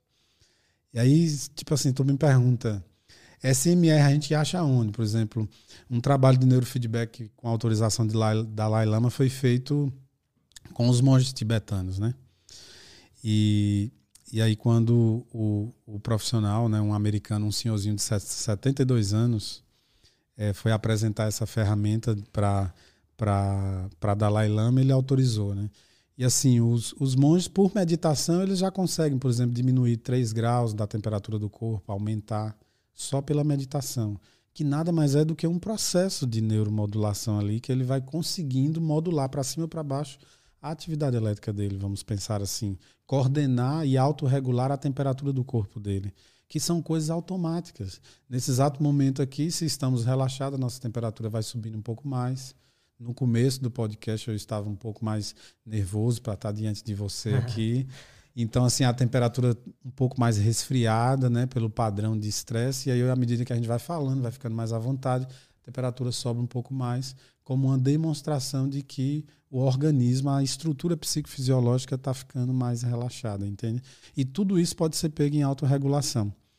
E aí eu peguei o padrão, né, do banco de dados saudáveis ali, né, pelo, pela memória ali que a gente já tinha, e testando isso. E tá lá Gaulês, cara no que é esperado, 15 minutos de atenção concentrada, o cara ficou 45. Então, assim, agora a gente entende porque que Gaules fazia 37 horas de live sem parar, né? Então, assim, muito incrível. E por que falar disso, né? Gaules é público, ele foi no fundo do poço em relação a um processo depressivo muito forte. Quando a gente se encontrou, a perspectiva era de tentar encontrar como estava esse marcador biológico é, existia lá uma marca que a gente pode chamar de assinatura elétrica, né, do, do que o, ocorreu. Caramba. Vários estados compensatórios que acredito, né, ele, ele buscou ajuda profissional, mas sem sombra de dúvida tem algo ali que, que, que explica a história dele. A resiliência, a capacidade de dar a volta por cima. Tiago Nigo fala que a inspiração dele foi o livro o livro Mais Esperto que o Diabo, né? É muito bom esse E livro. tem um livro da nossa área que se chama O Demônio do Meio-Dia, de Andrew Solomon, que é um sujeito, um jornalista americano que esse livro virou um best-seller porque ele, ele, por ter depressão, ele foi conversar com as maiores autoridades do mundo e como jornalista ele escreveu o livro baseado no que ele ouvia. E ele diz no livro... Como chama? É O Demônio do Meio-Dia, de Andrew Solomon. Interessante. É. Porque, assim, para o depressivo, para a depressão, estar, chegar ao meio-dia é um, uma coisa avassaladora de angustiante. Né? Quando o dia, o dia amanhece, é muito angustiante. Quando a noite chega, fica um pouquinho melhor. Porque a depressão tem uma relação que a gente chama de niquitimérica com o sol. Né? Então, o dia é, é muito dolorido. O André falava assim no livro: eu, eu, sem estar deprimido, eu pulo de paraquedas. Na depressão não tenho energia para amarrar o cadastro do meu sapato. E aí me lembra muito esse trocadilho, né, de pensar num livro do Demônio do Meio-Dia e num livro mais esperto que o diabo, porque assim, se a gente tem hoje nessas redes sociais um cara que foi mais esperto que o diabo, a gente tá falando de Gaulês, cara. Ele deu a volta no Demônio do Meio-Dia, que é a depressão. Ele fez isso praticamente sozinho. Praticamente sozinho. Eu preciso dizer aqui, por exemplo, para você humildemente que a minha contribuição foi mínima. Eu eu fui mais privilegiado por ter podido conhecer a cabeça do Gaulês, porque eu vi, eu vi pelo meu olhar assim dessa leitura curiosa o que ele conseguiu eletricamente praticamente sozinho. Então, existem Muito sinais... punk isso assim, ó, remédio não elabora pensamento. Aham. Se você assistir Gaulês, a conduta dele de vida é o tempo todo elaboração de pensamento, cara. Ele está elaborando, elaborando, elaborando. E ele está aglutinando pessoas para elaborar naquele conceito. Então, tipo assim, vamos refletir sobre isso. Ó. Gaulês vai para Twitch, vai para live e ele começa a fazer um monte de gente vibrar na mesma frequência elétrica cerebral que ele. Quantas pessoas Gaulês já resgatou, cara? Cara, então é um método Muita Bluetooth É. de fazer as pessoas darem a volta por cima e ser mais esperto do que o diabo, do que o demônio do meio-dia, saca? Então, assim, eu tive esse privilégio de acompanhar aquela lógica ali. E, e só admirar, né? Cara, isso Pouco é eu pude fazer. porque mostra que o caminho que ele encontrou ali para passar por cima das dificuldades, o jeito dele se expressar é o que você tinha falado da didática. Sim. Começa a ajudar outras pessoas, né? Sim, Porque o que eu já vi lá no, no episódio que ele foi no Flow, do podcast, sim. o que tem gente falando que aquilo mudou a vida delas É gigante. é gigante. Mas sabe qual é o outro sentido? É terapia do exemplo. A terapia do exemplo, ela a terapia do exemplo, ela ela cria uma condição elétrica funcional. Quando você tem a terapia do exemplo da prática, quando você foi no fundo do poço e conheceu o túnel escuro e conseguiu sair de lá da escuridão para a luz, você viveu aquilo verdadeiramente. Uhum. Então, falar com verdade é uma frequência elétrica completamente diferente. Você criar uma história e você não ter verdades para falar, você não vibra na mesma frequência elétrica cerebral. Então, aquilo ali é a pura verdade, é o supra-sumo de alguém que, que bateu na, na perspectiva transcendente que o mundo quer e que a gente admira. Porque, no fundo, inconscientemente, todo mundo quer subir a montanha, ou seja, quer evoluir como ser. A gente não pode chegar no planeta enquanto os seres mais pensantes do planeta nascer, crescer, repro... nascer, crescer, reproduzir e morrer. Tem um propósito nisso, só de novo o propósito. E infelizmente muitas pessoas passam pela vida assim. E são as pessoas que têm medo da morte. Quanto mais transcendente você vai ficando, mais próximo dessa, dessa condição da terapia do exemplo, de puxar mais pessoas para estar perto de você, para uma condição de algo que você descobriu que faz bem, mais você vai sentindo que você está entregando seu recado e a morte vira só um boato, ou mais um, um portal iniciático. Né? Eu tenho um amigo que sempre falava isso, né? A morte é apenas um boato. Cara, você falando isso, você já passou por algum momento difícil assim na sua vida? Ah, cara. você Cara, vários, vários, vários, vários. Minha vida, é, eu falo muito pouco sobre isso, assim, mas me sinto à vontade de falar aqui contigo. Minha, minha vida foi, foi uma vida de muita persistência e resiliência, né? Primeiro, eu nasci aqui perto, em São Caetano do Sul. É, minha mãe não conseguiu se adaptar naquela época, né? Nos anos 80, ao frio de São Paulo. A gente volta para a Bahia, para uma cidade bem pequenininha chamada Iraquara, na Chapada Diamantina. Minha mãe é de lá. Meu pai não era de lá, mas por amor. E meu pai já tem uma leitura clara. Meu pai ama mais minha mãe do que ela dele. Ela é uma excelente administradora, então ele não, ele não sente falta de desequilíbrio nisso aí, tá? E aí ele largou tudo aqui e voltou com ela. Eu tinha um ano de idade. E aí fui crescendo com esse processo de timidez me invadindo, que muitas questões de vazio que eu não entendia já na infância não- fazia o menor sentido. Eu não entendia porque eu ficava triste muitas vezes. E isso me deu silêncio, mas no silêncio me deu a capacidade também de aprender a ouvir. É, ouvir o mundo, ouvir a natureza, ouvir pessoas. E aí, na adolescência, eu tive uma- um encontro com esse processo assim de leituras a respeito da espiritualidade. E aquilo foi muito estruturante. E aí, nessas leituras, falava de psicologia. E aí fez todo sentido para mim. Eu disse, é isso aí que eu quero ser, é isso aí que vai fazer sentido. Então, assim, a cidade não tinha é, segundo grau. E aí eu tive que mudar para a cidade natal do meu pai, no Recôncavo da Bahia. E lá foi uma época muito difícil, porque era um esforço gigante. Eu tinha saído de casa dos 13 para os 14 anos e tinha muita crítica social. Minha mãe um dia olhou para mim e falou: ó, honre isso aí, porque eu tô apostando em você. Você é muito novo e é o seu sonho. Eu vou com você nesse sonho aí. E aí fui estudar.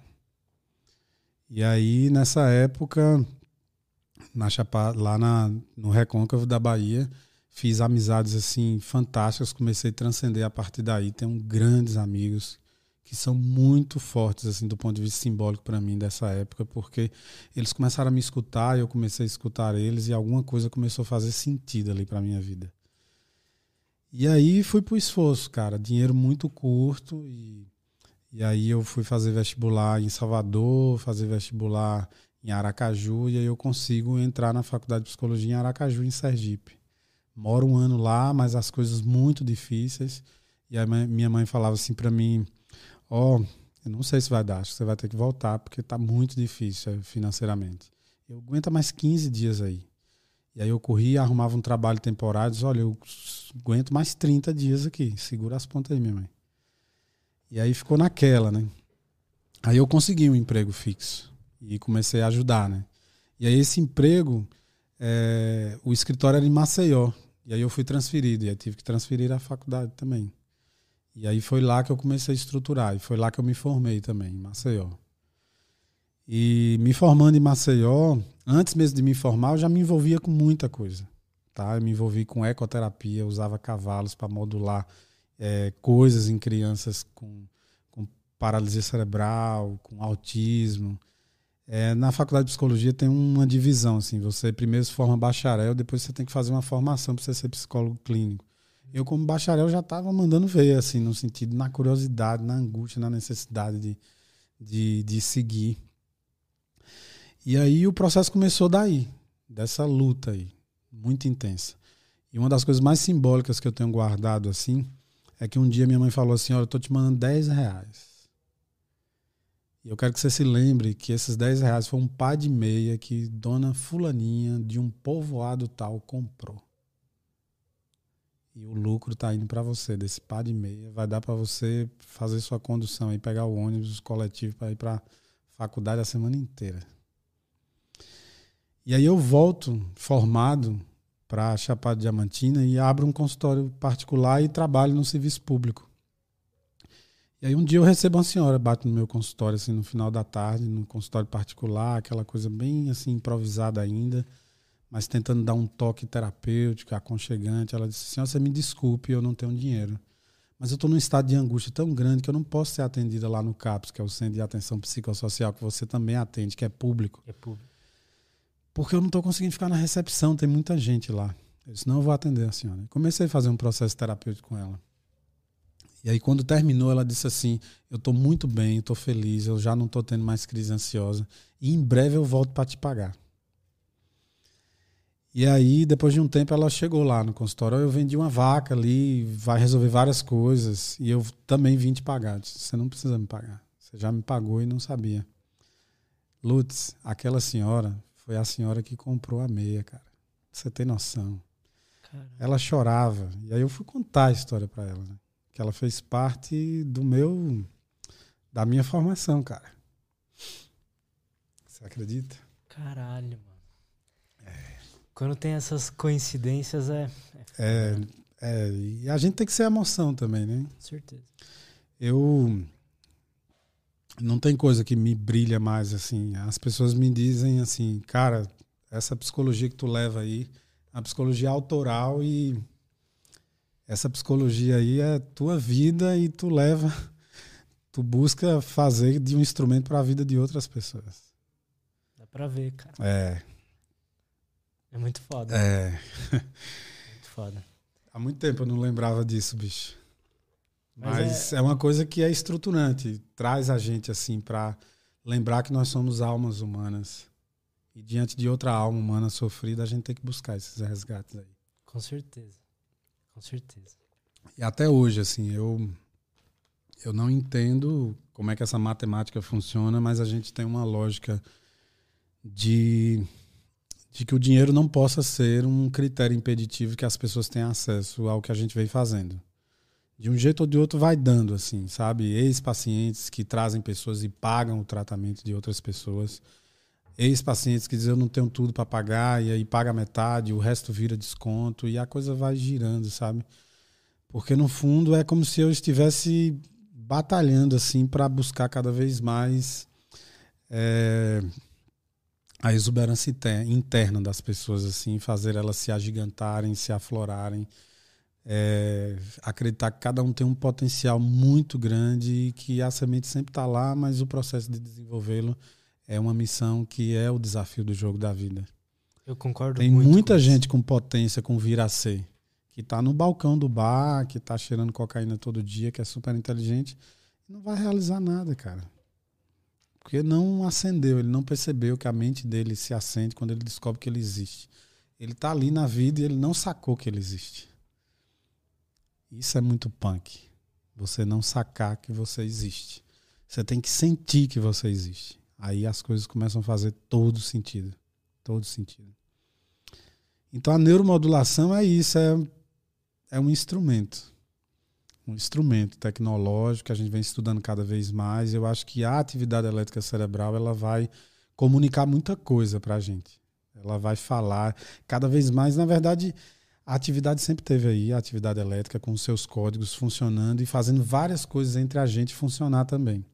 Deficiência foi nossa, nós somos analfabetos ainda. Assim como somos no amor, somos de interpretar o nosso código elétrico. Mas se depender de mim, as duas coisas serão reveladas. Então, serão vamos, reveladas. Vamos fazer uma pausa rapidinho? Só pra gente poder vamos, ir no banheiro? Vamos, com certeza. Eu tenho a bexiga pequena. e a gente já volta. Estamos de volta. A, a galera mandou umas perguntas, mas Nossa. antes eu queria entrar naquele assunto sobre os alimentos. Pois é, eu tenho aquele jargão, né, que nem comida nem amor são inofensivos. é, a gente demorou muito para cair a ficha na lógica de que, primeiro, indústria farmacêutica e indústria alimentar, Big Food, Big Pharma estão 50 anos na nossa frente conhecimento, cara, de como comida, remédio, modula o corpo humano e, e altera comportamentos. E se altera comportamentos, pode alterar também para um consumo mais vantajoso de produtos e gerar muito mais dinheiro, por exemplo, né? Hoje a gente tem um elenco de comidas que são altamente inflamatórias e não são satisfatórias para a produção elétrica cerebral. Então a gente gosta de explicar para o paciente, explicar para esse trabalho que a gente está fazendo, que o seu intestino é uma central de elaboração de insumos e de matéria-prima que vai subir na sua corrente sanguínea. E o seu cérebro é um quilo e meio de gordura que recebe com prioridade de 25 a 30% de tudo que você consome, de material energético, matéria energética que vem dos alimentos. Se você se alimenta de, de, de uma matéria de baixa qualidade, sua atividade elétrica matematicamente será de baixa qualidade. Então, alguns estudos que dá para a gente citar, por exemplo, o achocolatado é um psicoestimulante que é uma bomba. Ali ele tem o açúcar refinado, o glutamato monossódico, que é o conservante, tem cafeína e tem leite. A respeito especificamente do leite, é um alimento inflamatório que foi que é constituído na natureza para que o bebê multiplique de peso e tamanho no primeiro ano de vida. E nós, seres humanos, Aqui somos os únicos mamíferos que consumimos leite na idade adulta ainda de outro animal. Então, a nossa produção, a nossa organização genética em DNA é, é tão simplesmente para consumir leite humano nos primeiros anos de vida. Tá? Então, o leite é um, um alimento considerado, por exemplo, em muitas culturas brasileiras como um alimento sagrado por ter interrompido o processo de fome de muita gente Infelizmente a fome está de volta ao Brasil, né? Mas nesse contexto que a gente está buscando aqui, o leite não é uma, um alimento considerado bacana para o cérebro. Depois vem o glúten, né, que é a farinha de trigo, que nem de longe é o trigo que Jesus consumia naqueles primórdios. Né? É uma junção de uma série de, de, de, de compostos ali e o glúten, ele também tem um efeito altamente inflamatório para o cérebro. Então, as, a estrutura cerebral não funciona adequadamente. E aí tem alguns processos patológicos que não se dão mesmo. Então, assim, a gente pode falar de intolerância a glúten e a lactose, que inclusive é pego em exame de sangue.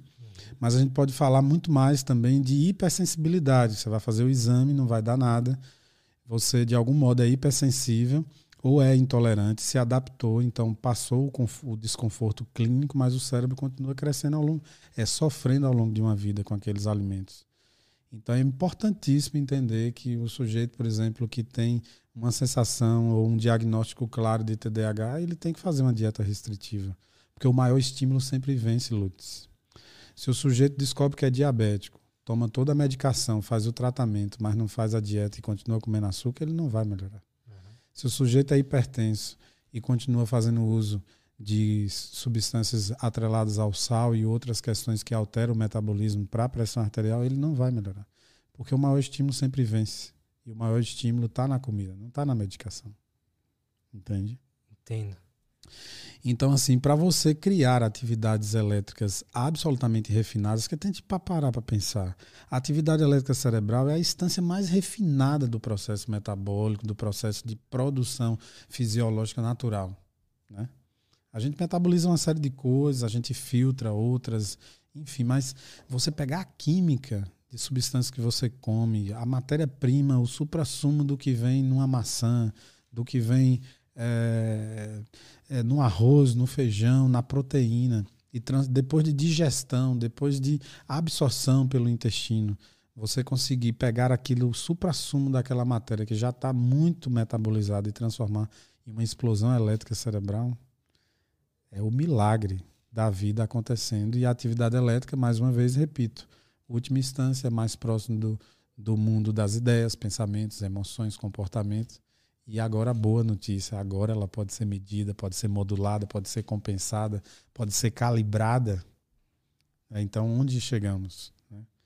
Então, esse é um novo paradigma, porque antes, primeiro, você, você ia a uma consulta, seja ela no psiquiatra, no neurologista, no psicólogo. Todo o processo diagnóstico relacionado à questão da saúde mental era baseado tão simplesmente em sinais e sintomas. Se você lê muito e você decide falar para o psiquiatra os sintomas que você leu e, e, sei lá, fazer um teatro do trejeito das coisas que, que você leu, você pode tranquilamente uhum. ser enquadrado num diagnóstico. Isso não tem a ver com a competência ou incompetência do terapeuta. Ele está ali para dizer se você se enquadra ou não. Então isso começou a incomodar muito a área clínica, porque muitas vezes há distorções, como o exemplo que eu falei Tá, é TDAH, mas aí vai poder usar Ritalina, Vivance? Tem, tem hipersensibilidade alimentar? Como é que está esse intestino? Está com disbiose, que é a inflamação, e por isso não está absorvendo nutrientes? Entende? Então, começou a pensar o ser humano de uma forma global. Então, hoje, por exemplo, na nossa equipe, trabalhando com médicos integrativos, né, que é a área da medicina que consegue pensar de uma forma mais global e fazer uma organização. Outra coisa importantíssima, não tem como avançar em tratamentos com eficiência para funcionamento ótimo, tirar uma pessoa da depressão, colocar ela na alta performance, por exemplo, sem colocar a profissional nutricionista no processo. Porque as pessoas precisam reaprender a comer porque elas estão sendo vítimas e sendo pegas por uma armadilha que é um marketing comercial de que eles perceberam, a indústria alimentícia percebeu o que, que elas precisam fazer para você tomar certo tipo de comportamento. Exatamente, exatamente. E mais que isso, por exemplo, pesquisas é, vêm caminhando para demonstrar, por exemplo, que o glúten ele estimula a compulsão, não só para comer mais, mas, por exemplo, é muito mais difícil tirar um cara que está cheirando cocaína para ficar limpo e parar se ele come glúten, porque comendo glúten ele, o cérebro vai ter mais vontade. Outra comparação importantíssima, por exemplo, o efeito da explosão elétrica cerebral que o Nescau em um garoto de 7 anos de idade tem para um garoto, um homem, um jovem adulto de 27 que está cheirando cocaína e o outro está tomando Nescau. Descobre-se que os doces, né, eles têm receptores opioides muito parecidos com os receptores lá na frente da cocaína. Então eu digo para o pai, se tu consegue fazer agora a dieta restritiva, tu ensina e educa teu filho a ficar menos atraído na adolescência para experimentar outro tipo de droga. Pelo menos. E se ele experimentar, ele tende a gostar, porque não, não, não diga, eu falei isso lá no, no Maurício, né? Não dá para dizer que droga é ruim, porque ela traz um efeito bom. Ela traz um efeito bom. Isso é um fato. Agora, o custo que você vai pagar em algum momento é muito alto.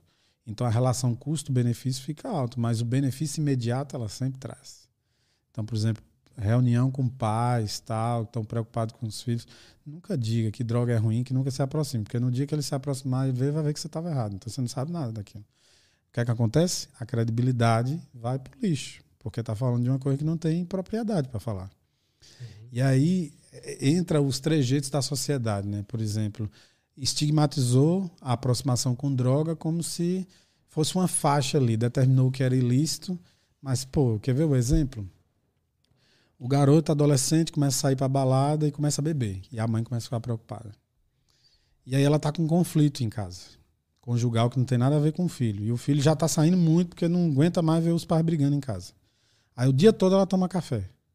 Aí de noite ela toma Rivotril para dormir e não consegue dormir, porque ela ficou psicoestimulando o dia inteiro. Aí um comprimido não dá, ela toma dois. Aí ela dá uma apagada no meio da noite e o menino chega tal. Ele acorda de manhã de ressaca do que ele tomou ou ingeriu e ela de ressaca do café e do, do Rivotril. Onde está a droga?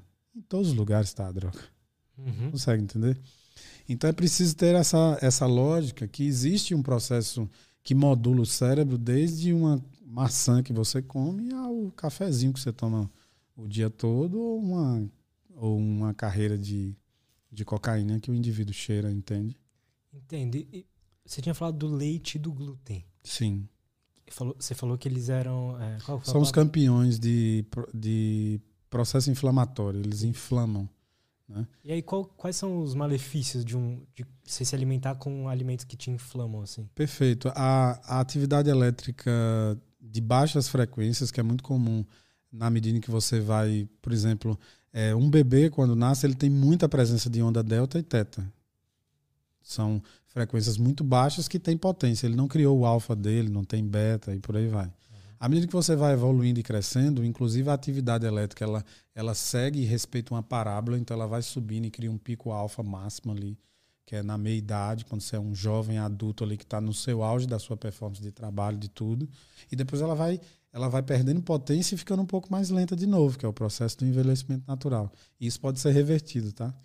Aí na neuroinflamação, o que é que acontece? Você começa a ter picos de atividades lentas com uma potência muito alta, que quem está estimulando é aquele tipo de alimento. Então você começa a ter uma briga no cérebro de picos lentos tentando interferir na tua velocidade, na tua performance cognitiva, de memória, de atenção, de, de vivência dos sentimentos, de desdobramento da espiritualidade, do propósito. Então, barra tudo. Barra tudo. Por exemplo, desde os primórdios, intuitivamente, um monge, um sujeito de alto nível de, de religião que está trabalhando, a dieta é restritiva. Jesus, para encontrar a iluminação, ficou quantos dias sem comer? Buda e por aí vai. Por que, que esse processo de restrição é importante, afinal, né? Então você vai se limpando, se purificando ali. Chega um momento, e é preciso falar muito isso: o primeiro alimento do cérebro é o oxigênio. A gente não suporta cinco minutos sem oxigênio. O primeiro alimento do cérebro para gerar combustão, como se faz numa mera repetição em um, em um motor a gasolina, a óleo, se não tiver oxigênio, não tem combustão. É como nós, entende? Que tipo de alimentos que, que seria melhor, assim, da gente ah, comer para ter uma. Perfeito. Para o cérebro ficar mais feliz? Isso, aí entra a linguagem né, dos busters cognitivos, né, que são, são suplementos ou alimentos, ou superalimentos, que são muito satisfatórios para o cérebro. Né? Por exemplo, as gorduras boas, aí, é, as oleaginosas é, o ômega 3 que está no peixe, que você consome em cápsula, enfim. Poderia falar de uma grande variedade aqui, não vou me estender muito para não entrar nessa coisa da seara da, da nutrição, mas, mas é, é aquela lógica que a gente está tá vendo o tempo todo nas redes sociais, né, de se discutir é, uma alimentação que envolve muito mais descascar do que desembalar, por exemplo. Né? Uhum. Olha que termo bacana, né? Doutor Baracate gosta de falar muito isso, né? Descaste mais, desembale menos, por exemplo, né? Então, assim, olha que coisa curiosa. Um suco de laranja, inofensivo. Para você ter um copo de 500 ml de suco de laranja, às vezes você espreme 20, cara. É. Você tem um supra-sumo ali de frutose. E como se não bastasse, a gente adoça. como se não bastasse, a gente adoça com açúcar refinado, que já é um alimento ultraprocessado, um, uma substância ali ultraprocessada, que cai direto na corrente sanguínea, pum, um pico glicêmico. Aí o cérebro está lá animado, rapaz, que, que explosão é essa disso aqui? Daqui a pouco, vup, cai tudo. Ah. Então, tudo para o cérebro. Novo, né? é, tudo para o cérebro é terapêutico, ó, uma subida gradativa lenta e constante, uma descida gradativa lenta e constante.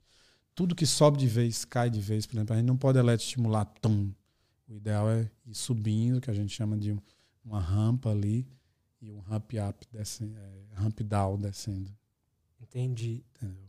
E além do leite e do glúten, então, os próprios oleaginosos é uma coisa tão assim, porque existem dietas até personalizadas, né? Porque tem gente que tem intolerância ou hipersensibilidade até a alimentos considerados saudáveis. Por exemplo, o ovo. O ovo é um alimento que tem tudo que a vida precisa dentro do ovo. Tem proteína, tem tudo uhum. ali. Mas tem gente que é intolerante ou alérgico a ovo, por exemplo. Mas claro que, no geral, assim, ó, uma proteína, é, as oleaginosas, que traz o óleo bom, né? Porque o cérebro é um quilo e meio de gordura, como a gente falou. Né? É interessante pensar nas suplementações. E eu gosto muito de fazer um comparativo, né? Saindo já um pouco dessa perspectiva do alimento, partindo do pressuposto das pessoas que alimentam bem, né? Você começar a entender que isso eu aprendi muito na Holanda, na, na estadia da gente lá, que a gente foi aprender autorregulação com neurofeedback, uma imersão fortíssima.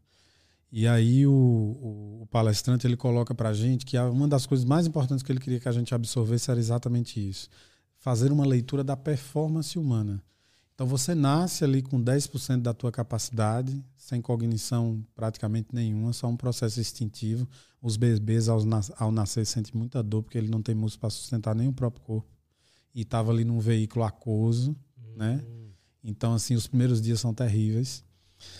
E aí a gente vai evoluindo até alcançar, talvez ali nos sete anos de idade, que a gente chama dos setênios, né? E sete anos é um número muito simbólico, porque sete anos também é o tempo que a gente precisa para fazer uma troca completa de células. Então, de, a cada sete anos tem uma renovação importante. E ali é, você adquire uma certa autonomia para você seguir a vida nessa lógica aí, a partir é, dessa perspectiva dos setênios de vida, tá? E aí você vai adquirindo independência e amadurecendo seu cérebro. É, a gente estava falando de uma outra perspectiva aqui que eu me fugi um pouquinho, entrando nos sete anos de vida. Que era. Puta, eu também. Vamos. É, é, Mas é isso, né? A ah, tá, conversa... tá. Eu, eu, peguei aqui. Então, é, quando você chega nos sete anos, você consegue alcançar os 45% de performance. E ele é um marco muito importante. Porque nos 45% de performance, você bate no pico da saúde. E aí isso gera uma estranheza, porque a gente espirra e todo mundo diz saúde, como se fosse o supra-sumo. E a saúde não é o teto. A saúde é o piso. É uma condição de higiene básica. Uma vez você tendo saúde, você vai fazer o quê para ser feliz? Tá saudável. Agora é a hora de você descobrir seu propósito. Entendi. Entendeu? E aí é o bateu, primeiro passo. É o primeiro passo. Não é o último, não é o supra-sumo. A gente passou por períodos de, de tanta sofrimento e fragilidade que ficou estigmatizado que ter saúde era o supra-sumo e aí você lutou pela saúde, tá saudável, ficou feliz pelaquilo e pronto, acabou. Mas não, ter saúde é uma condição básica para você pensar num propósito além dos vegetais, de crescer, de nascer, crescer, reproduzir e morrer.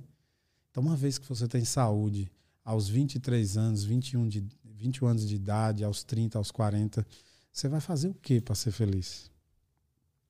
Então você começa a entrar no tripé do propósito. Primeiro eu entrego um resultado para mim. E aí cada 1%, Lutz, que você consegue te dar uma distância cavalar. Aí eu fico lembrando de Joel J aqui, né, com, com a forma como ele trabalha que eu acho magnífica. Então você vai trabalhando performance ali e evoluindo 46%, você já está numa distância cavalar o inverso é verdadeiro. Você vai caindo na performance e acostumando com certo desconforto, ficou acima do peso, acostumou todo dia ter dor de cabeça porque você é enxaquecoso, mas você não quer associar e aceitar que toda vez que você toma Red Bull a cabeça dói, come chocolate a cabeça dói, come a macarronada a cabeça dói, come pizza a cabeça dói. Você não quer aceitar isso. É mais fácil o benefício imediato. Você toma um remédio analgésico e vai tomando, tomando até a inflamação passar e parar de doer e você não quer nem saber porque a cabeça está doente. Você quer continuar com o seu estilo de vida. Você vai caindo na performance. Quando você bate nos 30%, você não tem condição de cuidar de sua saúde. Você está tão mal que está na cama. Aí você precisa de atenção médica. Aquilo ali começou a piorar, você precisa de assistência hospitalar, porque você está tão mal que você tem que ser monitorado de manhã, de tarde, de noite. Você caiu abaixo dos 10%, você começa a entrar no processo de coma. E de lá ou você morre ou você volta. E aí o que é que acontece? A crise hoje do meio dos planos de saúde e a crise hospitalar. Que a alta do paciente é dada para ele ir para casa, até porque é muito angustiante ficar num ambiente hospitalar, e eu acho isso até assertivo, é dado antes do sujeito encontrar, bater nos 45%. E ele vai ilusoriamente para casa achando que ele está bom, que ele está pronto ele começa a repetir os meus, o mesmo modus operandi, ou ele não tem orientação para saber o que é que ele vai fazer para evoluir na performance e, não só deixar de ficar doente, mas evoluir com a performance, com a saúde dele. Então, assim, por isso que a gente admira. O cara infartou. O cara viu o mapa da morte na frente dele, passando aquele filme. E aí ele teve uma experiência emocional corretiva. Nunca mais eu passo por isso aqui. Eu vou morrer de uma morte natural. Isso aqui não. Tô novo, quero ver meu filho na faculdade e tal. Aí o cara vai para terapia, o cara entende que o trabalho estava muito estressante, que ele estava gastando mais energia do que ele devia, que ele estava pagando com custo-vida a performance dele, porque ele está aquém da performance que o trabalho dele exige. Ó que louco isso. Uhum. E ele não ele tá pagando com custo-vida dele. E aí a, ó, a saúde caindo e o cara infarta, entra no primeiro colapso. Só que ele infartou e teve a experiência emocional corretiva. Então o médico fala, ó, oh, cuidado com a caminhada tal, mas o cara vai ressignificando, vai no médico do esporte tal, trabalhando devagar, bate nos 45%, senão não quero parar. Eu agora estou correndo 10 quilômetros, vou para 21, vou, vou correr uma maratona, vou suplementar, vou procurar quem sabe ajudar nisso aí, vou fazer eletroestimulação de corpo inteiro, vou neuromodular minha cabeça, vou ser um cara melhor, no sentido de ser um, um esposo melhor, um pai melhor, um amigo melhor, não vou deixar o estresse me contaminar, eu entrei no jogo da vida eu entendo que a, a vida é um jogo. Eu estava bom, procurando ser bom em todas as áreas, mas não estava percebendo que não estava sendo bom para mim mesmo. Então agora eu vou ser primeiro eu. E o cara vai evoluindo nessa performance, passa pelos 45%, comemora e segue adiante, como se estivesse passando por um portal iniciático, meu amigo. Aí é punk. O cara só evolui e vai puxando gente. Porque a fala até orienta, gera admiração, mas o exemplo arrasta, irmão. É, é o que a gente falou da lógica terapêutica gaulês. É a tribo, meu irmão, seguindo é. adiante. Seguindo adiante. Não é boiada, tá? Porque todo mundo tá na iluminação. Só entra se tiver iluminação, então não é boiada. Você aprende a pensar por si Sim. e entender que aquilo criticamente é realmente válido fazer pela sua vida. Porque dá certo, lhe ilumina, te traz mais saúde, por aí vai. Saca? Então é. Isso aí foi uma das coisas, inclusive, mudou minha vida. Aí eu volto da Europa com essa experiência, inflamado, e disse: não, vou mudar. Vou mudar, vou emagrecer, vou desinflamar e vou buscar a minha melhor versão. Senão eu não fico pronto para o que eu quero. Então eu virei a terapia do exemplo desse processo aí, entendeu? Fui buscar o meu, fazer o meu melhor. Você sentiu isso? Que sim, você chegou num, naqueles 45% e não para mais. Sim, sim. Não é que não para, né? Você começa. É uma luta constante, né? Você fica num platô, sobe, fica ali no voo de cruzeiro. Né? O que é, que é isso? Assim, ah, quebrei a meta ali, tô conseguindo pedalar 100 km no longão final de semana. Cara, parou de treinar, de fazer a constância, você não vai conseguir. Tô correndo 10K no Ibira. Pace de 4.30, parou de fazer a planilha, a constância, você não vai conseguir. Então tem esse processo. A constância ele vem do desejo, dessa fome de viver, de explorar, de alcançar estágios pela mente. E atrelado a essa lógica do esporte, da cadência, é, muita gente fala assim para mim: não consigo meditar. Primeiro erro. Não se medita tentando esvaziar os pensamentos. Se medita observando os pensamentos. A mente nunca vai parar. Por exemplo, tem gente que não consegue dormir porque quer que o pensamento pare. Ele não vai parar. E você começa a criar um hiperfoco no que você está pensando. Não vai dormir. Você entra em um metaverso ali e você vai. Pensamentos acelerados, né? Doutor Augusto Cury determinou isso, né? A síndrome do pensamento acelerado. Né? Que é uma derivação do processo ansioso. Você perde o controle de até observar seus pensamentos. E aí você é. entra na maré, o pensamento vem como uma corrente marítima e te leva, cara. Você não consegue voltar a qualquer momento, ou pelo menos desligar e dormir. Uhum. Entende? É Entendi. louco isso aí. E quem é que está estimulando? Os picos elétricos reverberantes e repetitivos ali, ó. Imagine uma frequência beta em alta velocidade e alfa sem conseguir entrar e o pensamento não para. Porque se alfa não entrar na predominância de olho fechado, você não vai parar de pensar intensamente acordado. Você não vai dormir. O que é que o Rivotril faz? Tum, baixa tudo. Aí você tem um sono superficial, superficial, mas você não entra no sono profundo, porque o cortisol continua alto, a melatonina está baixa, que é o hormônio do sono, e aí você não mergulha no sono profundo, que é o sono REM, que é o sono da elaboração. É o sono onde você relaxa completamente seu corpo e você entra num processo profundo a, ao ponto de fazer conexões com sua mente inconsciente, que está ali, ó, elaborando. Já ouvi falar também que a bebida tem esse efeito, né? De ela te dá um sono ali, então, uhum. sei lá, beber um vinho para dormir. Sim. Mas ela te dá o sono, te ajuda a dormir, mas você não entra num isso. No estado isso. É um, que você precisa é, entrar. É como, é como os ansiolíticos, né? Ele, é, ele é depressor do sistema nervoso central a princípio e depois vem uma consequência aqui que não dá para comparar ao benefício, porque o custo começa a ficar maior do que o benefício. Aí a conta fica cara. Entende? E aí, Lutz, por exemplo, pensar em Michael Phelps, o nadador olímpico exemplo aí de supra-sumo. Ele, ele chegou num nível de performance muito alto e ele, ele é portador de TDAH. Assim como a Simone Biles. Né? Olha que curioso.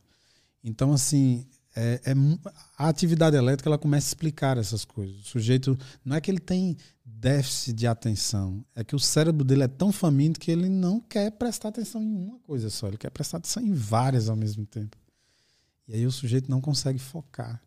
Quando é que ele consegue focar? Em situações de cadência, que é a atividade SMR, sensório-motora, nadando, pedalando, correndo, bota centro. E aí que eu quero chegar sobre o processo da meditação, que eu comecei a falar aqui do sono, porque existe a meditação dinâmica. Você está na bicicleta pedalando, chega um momento que você. Bah, você entra em um estado meditativo. Né? Exatamente. Né? Aí abre a outra dimensão. Você vai pedalando, acelera, acelera, é igual um jato aqui, supersônico, que pá, quebra a barreira do som. Você entra em outro metaverso que eu já falei umas 10 vezes metaverso. Tá todo mundo preocupado Cara, com esse metaverso. O, eu percebo muito isso, porque faz pouco tempo que comecei a fazer jiu-jitsu. Sim. E eu, eu gostava de esporte, mas ainda não tinha nada que me colocasse num estado tão bom de encontro. É, e é o que você parece que as coisas vão ficando meio automáticas ali. E uma coisa que você tinha falado antes que faz muito sentido, quando eu termino o treino lá que eu tô morto, uhum. eu tenho muita dificuldade de me concentrar. Uhum. Só que depois do treino, parece que tudo fica mais fácil. Ó, vamos assumir um compromisso ao vivo aqui, nós vamos mapear essa cabeça, hein? Vamos mapear a sua cabeça pra gente oh, entender. Muito, vamos abrir sua muito. caixa preta, no bom sentido. Mas quero muito. Claro, Acho vamos é marcar sim. É. E é uma coisa até que eu.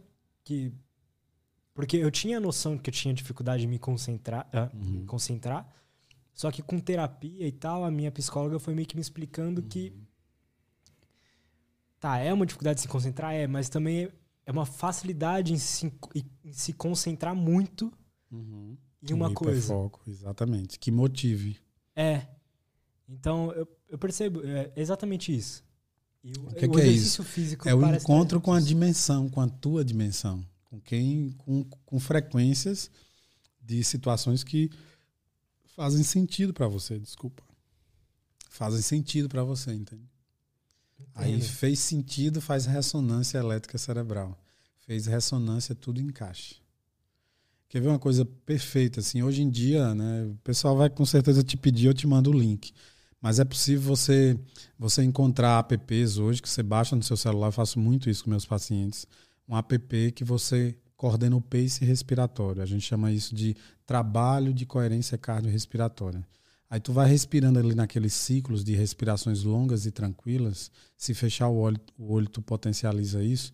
Chega um momento em que, à medida que tu respira, a potência da batida cardíaca vai seguindo aqui dentro, sempre dentro da parábola. Isso é a coerência cardiorrespiratória. Hanno Kirk, que é o senhorzinho de 72 anos na época que a gente trouxe para o Brasil, foi o cara que levou isso para Dalai Lama. Ele fez esse treino. E ele deu uma risada estrondosa, né? Porque é conta isso, né? Nos bastidores que Dalai Lama, ele é um sujeito de expressões de felicidade tão grande que quando ele sorri, até as janelas tremem. E aí ele sorriu na época, né? Tava tendo um conflito muito de Coreia do Norte e Rússia. Ele disse: "Ah, tem que fazer isso aqui com o Putin e com o menino zangadinho da Coreia do Norte". Imagine você. E aí ele autorizou o Rano, né, é, a fazer os treinos de coerência cardiorrespiratória com os monges. E aí no final ele, ele conclui o seguinte: isso aqui é o jeito ocidental de meditar. Porque hoje você tem um pace extremamente tranquilo que qualquer pessoa pode baixar no seu celular. Você faz o pace respiratório, que é como se fosse um canal né, para você entrar nessa dimensão de estados diferenciados de consciência. E ali qual a explicação? Você vai respirando respirações longas e tranquilas. O seu, o seu batimento cardíaco ele vai, ele vai se encaixando dentro daquela parábola. E depois de um tempo que você está na coerência cardiorrespiratória, o seu ritmo alfa acompanha também. Você tem cérebro, pulmão e coração numa frequência. E aí, quais são os benefícios de cantar tudo isso? Isso é um portal. Aí você entra no seu mundo, na sua Matrix, cara. Aí você vai passear do jeito que você quiser. Entende? Mas nada, nada do ponto de vista prático. Isso é uma técnica que a gente usa extremamente simples, viu, galera? Atenção aí, ó. Para desarmar a cascata do medo, que é a cascata da síndrome do pânico, quando vai descendo a ansiedade. O que é, a ansiedade? Uma sensação avassaladora que você vai morrer no próximo minuto. E quando está muito forte, é o pânico. Quando você tem medo de ter aquele medo de novo, é a síndrome do pânico, que é o conjunto de várias coisas. E aí o que é que acontece? Assim como na enxaqueca, todo o processo ansioso ele envolve um, um sintoma preliminar que a gente chama de pródamos. Então, se você começa a perceber que a sua ansiedade sempre deflagra com um pensamento negativo, que você toma aquele susto, vem um gelo, o coração acelera, você começa a perceber que está perdendo o controle, respiração longa e profunda, vai para o celular, pega seu pace, bota um fonezinho. Eles ainda acompanham uma onda bineural que vai gerando um, um fortalecimento alfa, porque aí o cérebro vai percebendo que você está pedindo para gerar alfa, gerar alfa, gerar alfa, gerar alfa. Você desarma a crise ansiosa sem remédio simplesmente com os instrumentos neurofisiológicos que são do seu corpo. Cara, isso é Entende? é muito foda. E... e aí isso pode se fazer na alta performance. Um sujeito que vai entrar para uma palestra, que vai entrar para gravar um podcast, que vai entrar para disputar a medalha olímpica que o país inteiro está assistindo, bicho. É o peso da responsabilidade emocional disso. Então, como fazer Olimpíadas, jogos internacionais, onde um jovem de 12, 13, 14 anos está ali com a esperança toda de um país nas costas. Fico me lembrando daquela garotinha lá do skate, bicho. Ah, Porque a, a, leveza dela ali, ela nem. Nossa, sim. Ela não, não chega para ela o peso dessa responsabilidade. E olha a diferença como ela lida, né? No brincar, enfim. Mas Isso outras, reflete no resultado que ela teve. No outro, mas olha que reflexão. Em contraponto, a gente pega a maior ginasta olímpica que revela uma série de, de questões ligadas. Que foi a Simone Biles na mesma Olimpíada, cara. Verdade. Então, se você pega os extremos, né? E como é que vai estar tá a Raíssa no futuro? Porque um dia a própria Simone foi aquela garota alegre, promessa para tudo, mas não tinha um peso de um país inteiro depositando nela é, a, a, a vivência de um pequeno ópio ali de prazer, de dela ganhar uma medalha, para poder esquecer momentaneamente as mazelas que a vida estava trazendo. É muita responsabilidade você ser alguém conhecido socialmente, porque as pessoas botam expectativas e se você não souber lidar com isso, você perde a referência de quem você é. Você vai ser sempre quem as pessoas querem é. que você seja. Você vira uma figura, um retrato. Você sai de sua matrix e fica lá povoando a do outro e você está tirando seus eixos de prioridade. Então a pessoa famosa ela sempre deve ser mais amada e saber que ela é administradora disso. Eu sempre falo para meus pacientes que trabalham nessa alta velocidade, que estão, estão no Instagram com 2, 3 milhões de seguidores, que trabalham coisas como a gente está lidando aqui, você vai precisar lidar muito com isso. Porque as pessoas estão numa perspectiva ali esperando algo seu que você vai entregar, mas você não pode perder sua essência. Tem um Por... relato, desculpa te interromper, Sim, mas tem um relato de, que eu vejo de muito influencer, assim, de gente famosa, de que as pessoas, quando chegam para pedir uma foto, parece que a, a pessoa te conhece há muito tempo e que ela, você é um melhor amigo dela, só que para você que é o famoso ali, uhum. é muito uhum. estranho porque é. você não consegue sentir a mesma coisa. Sim. E aí, se a gente voltar para a balança é. da gestação do amor, que está em todos os lugares, a pessoa precisa desenvolver sensibilidade, e a psicologia já, já cravou um termo muito bacana sobre isso, a psicologia raiz, como eu gosto de chamar, que é a empatia. Você, se, você, é, se você é o foco dos holofotes e você não tem a habilidade de construir, contornar aquele processo ali e se envolver em milésimos de segundos já construindo que o passado que você não conhecia está a 300 milissegundos atrás, você não, não dá a ressonância. Isso é cansativo? É. Exige uma performance? Exige. Eu trabalho isso com as pessoas que me procuram. Né? Então, você tem que ter performance para em 300 milissegundos, que é o tempo que dá consciência, você já está pronto para estar tá no rapó envolvido ali, porque a pessoa já vem aberta. A dificuldade é do administrador, é. ou seja, do artista, do famoso. E, e, e, por que que trava muitas vezes? Trava porque muitas vezes a tua performance está aquém do que o teu trabalho exige. Tenta imaginar aí uma noite de autógrafos, cara. Uma noite, depois você faz um show de três horas e fica mais três no camarim recebendo pessoas para tirar foto. O que você precisa? Esse é o cálculo que eu gosto de fazer. O que você precisa de ter de performance mental, emocional, física para aguentar isso? Por exemplo, lá na Bahia, os artistas que, que descem e fazem show de, de 7, 8, 12 horas em cima do trio. Uhum. Imagine. Que trabalho é esse de performance mental? Quantos estão precisando modular? Com medicação e outras coisas mais. Estimulantes poder na hora. suportar essa, essa, essa jornada, entende? Quantos perdem o limite e não suportam? Por exemplo, eu tenho uma história que Amy Winehouse fez aquela turnê no Brasil, né? Um dos lugares era Recife. Só tenho que ir, porque ela tá muito desorganizadinha. Não sei se eu vou ter outra chance. Realmente não fui e não tive. Então, assim, os holofotes, ela é extremamente despreparada para aquela infraestrutura, para a exuberância da arte dela. Né? O, o disco Black to Black é contemporâneo. Ela furou uma bolha e vai se falar muito dela, como se fala de Bob Marley e tantos outros aí por muito tempo, pela, pela, pelo refinamento da obra que gera refinamento na nossa atividade elétrica cerebral ao ouvir, mesmo que não goste. Que som diferente é esse?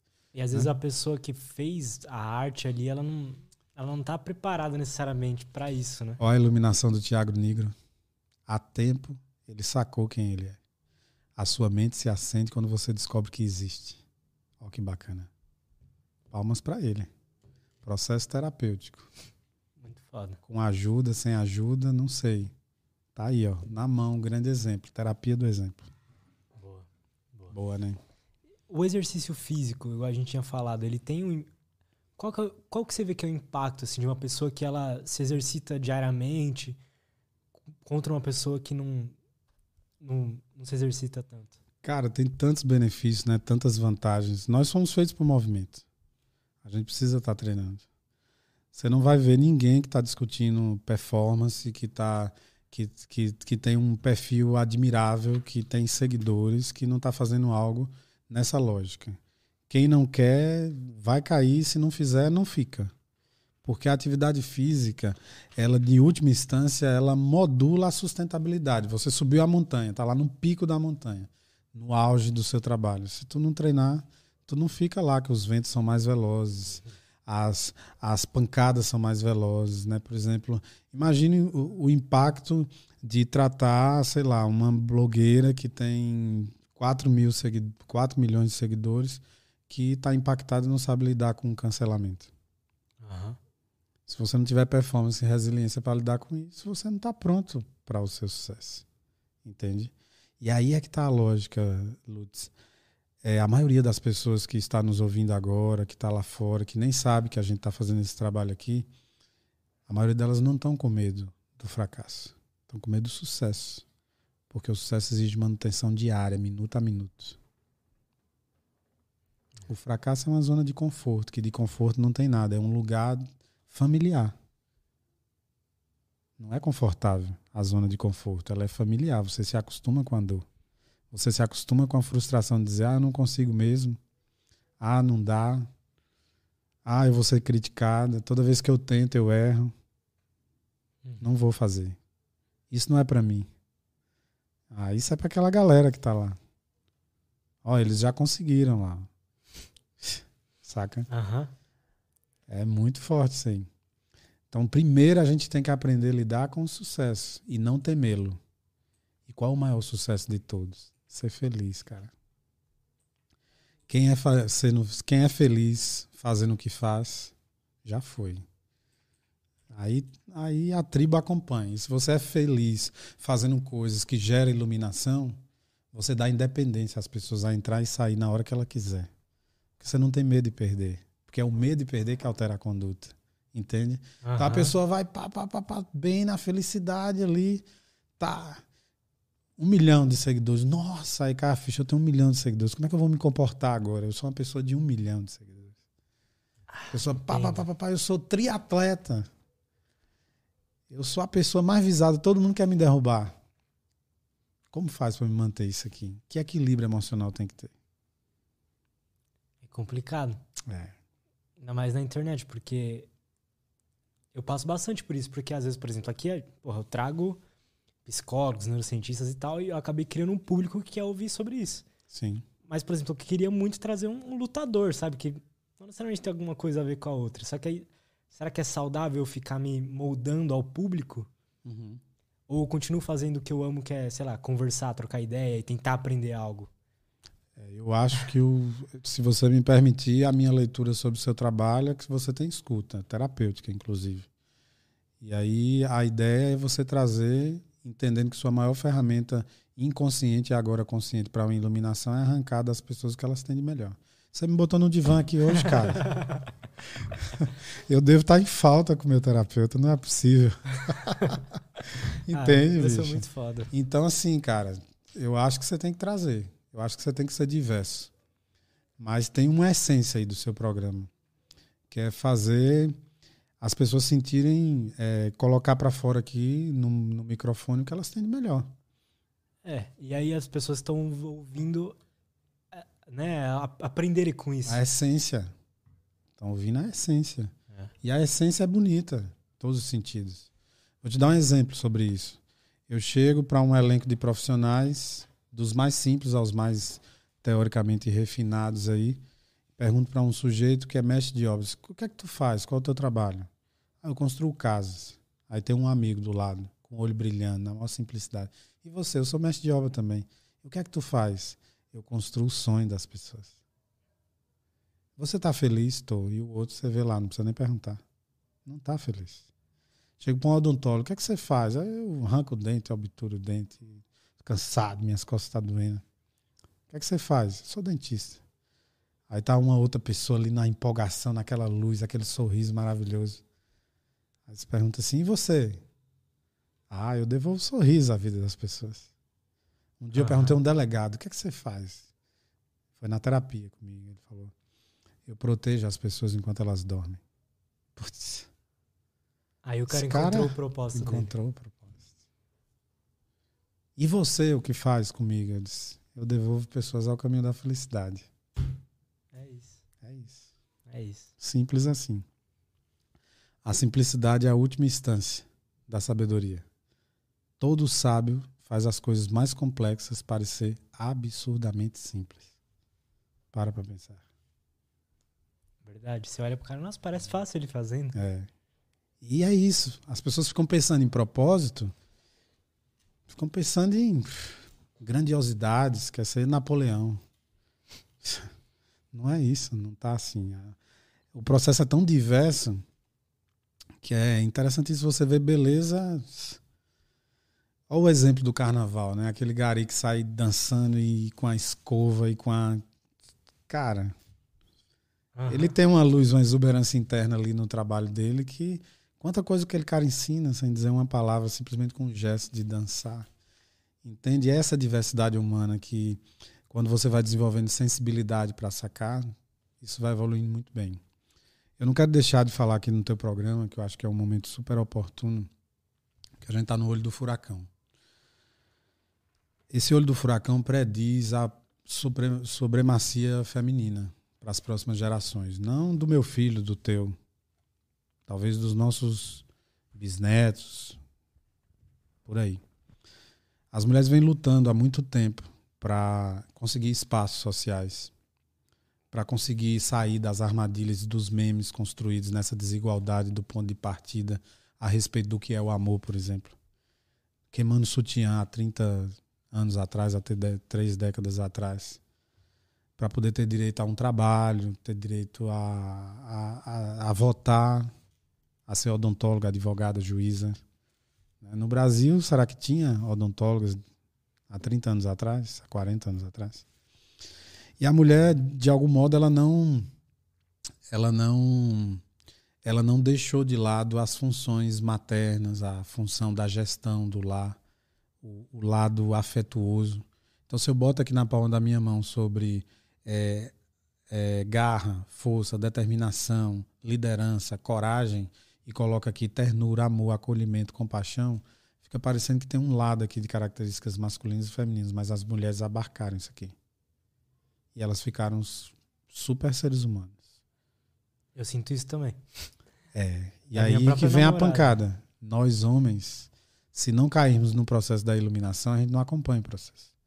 Então, o machismo, o cara resistente, que quer ganhar no grito, sem desenvolver esse processo de sensibilidade, ele vai ficando para trás. Porque esse, esse processo não volta.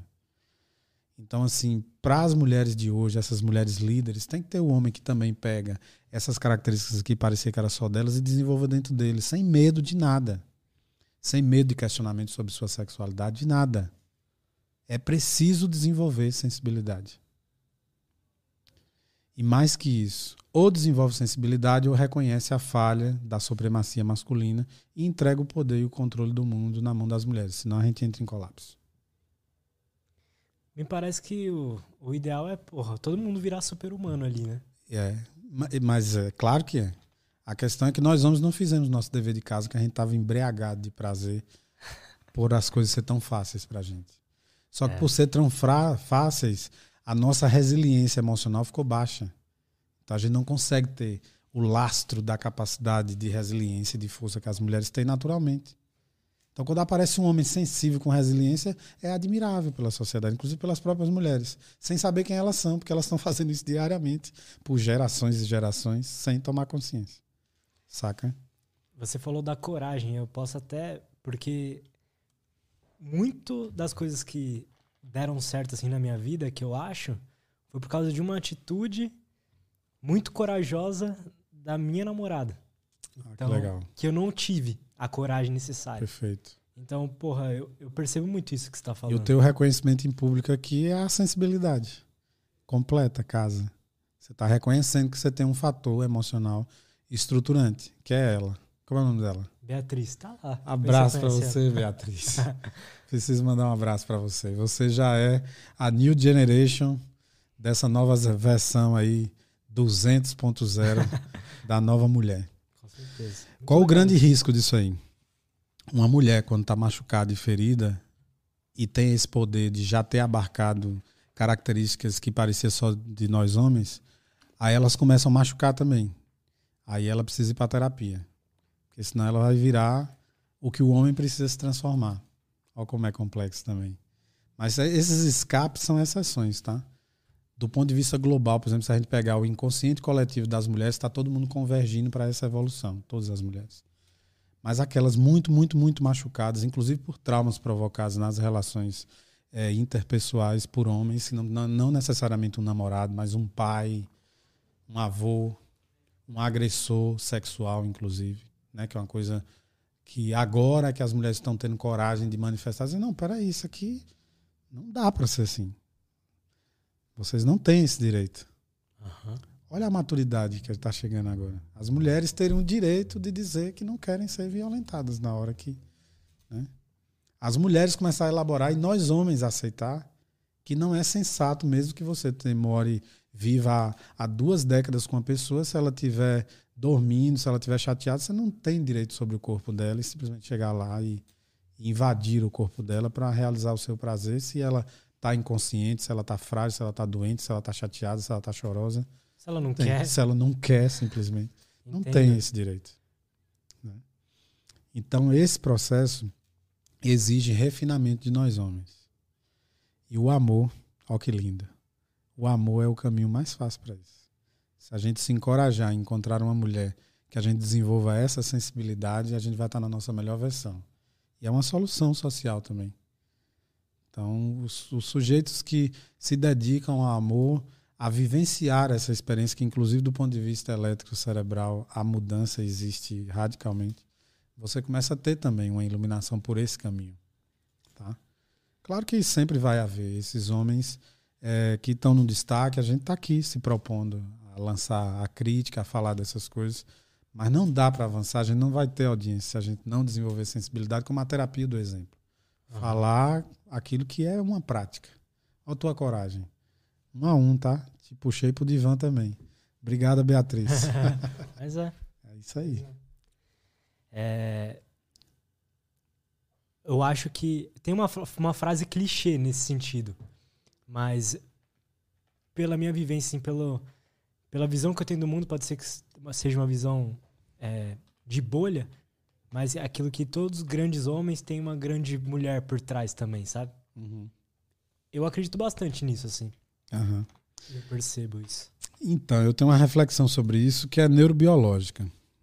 É, as mulheres, elas têm um comportamento de, de refinamento à nossa frente, sempre tiveram.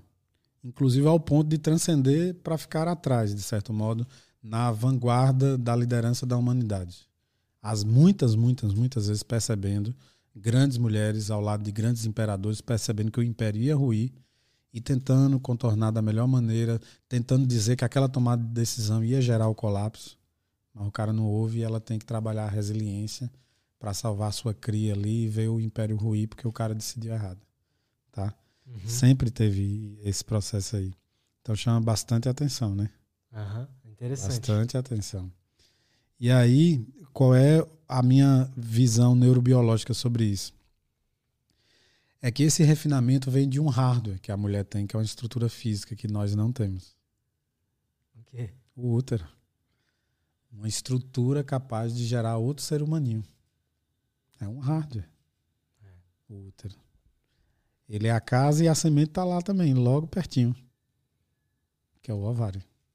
A gente chega lá enquanto homem, né, nessa lógica neurobiológica, e deposita uma chave, beleza? E o processo vai se constituindo.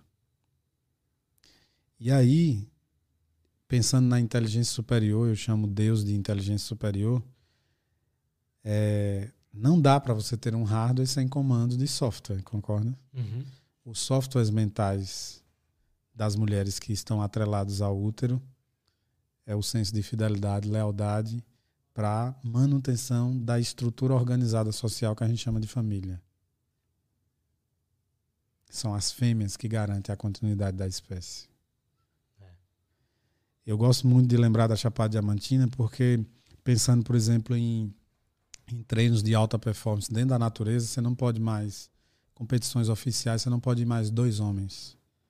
Tem que ser um homem e uma mulher Dois homens e uma mulher. Tem que ter a presença feminina. Porque no nosso instinto, o cara quebra o dedo. Não, você consegue, já já conserta, vai para o hospital, vamos ganhar isso aqui e tal. O cara quebra o dedo, tem infecção. É pior. é pior. A mulher, Caramba. não, para aí, para aí, calma, calma, calma.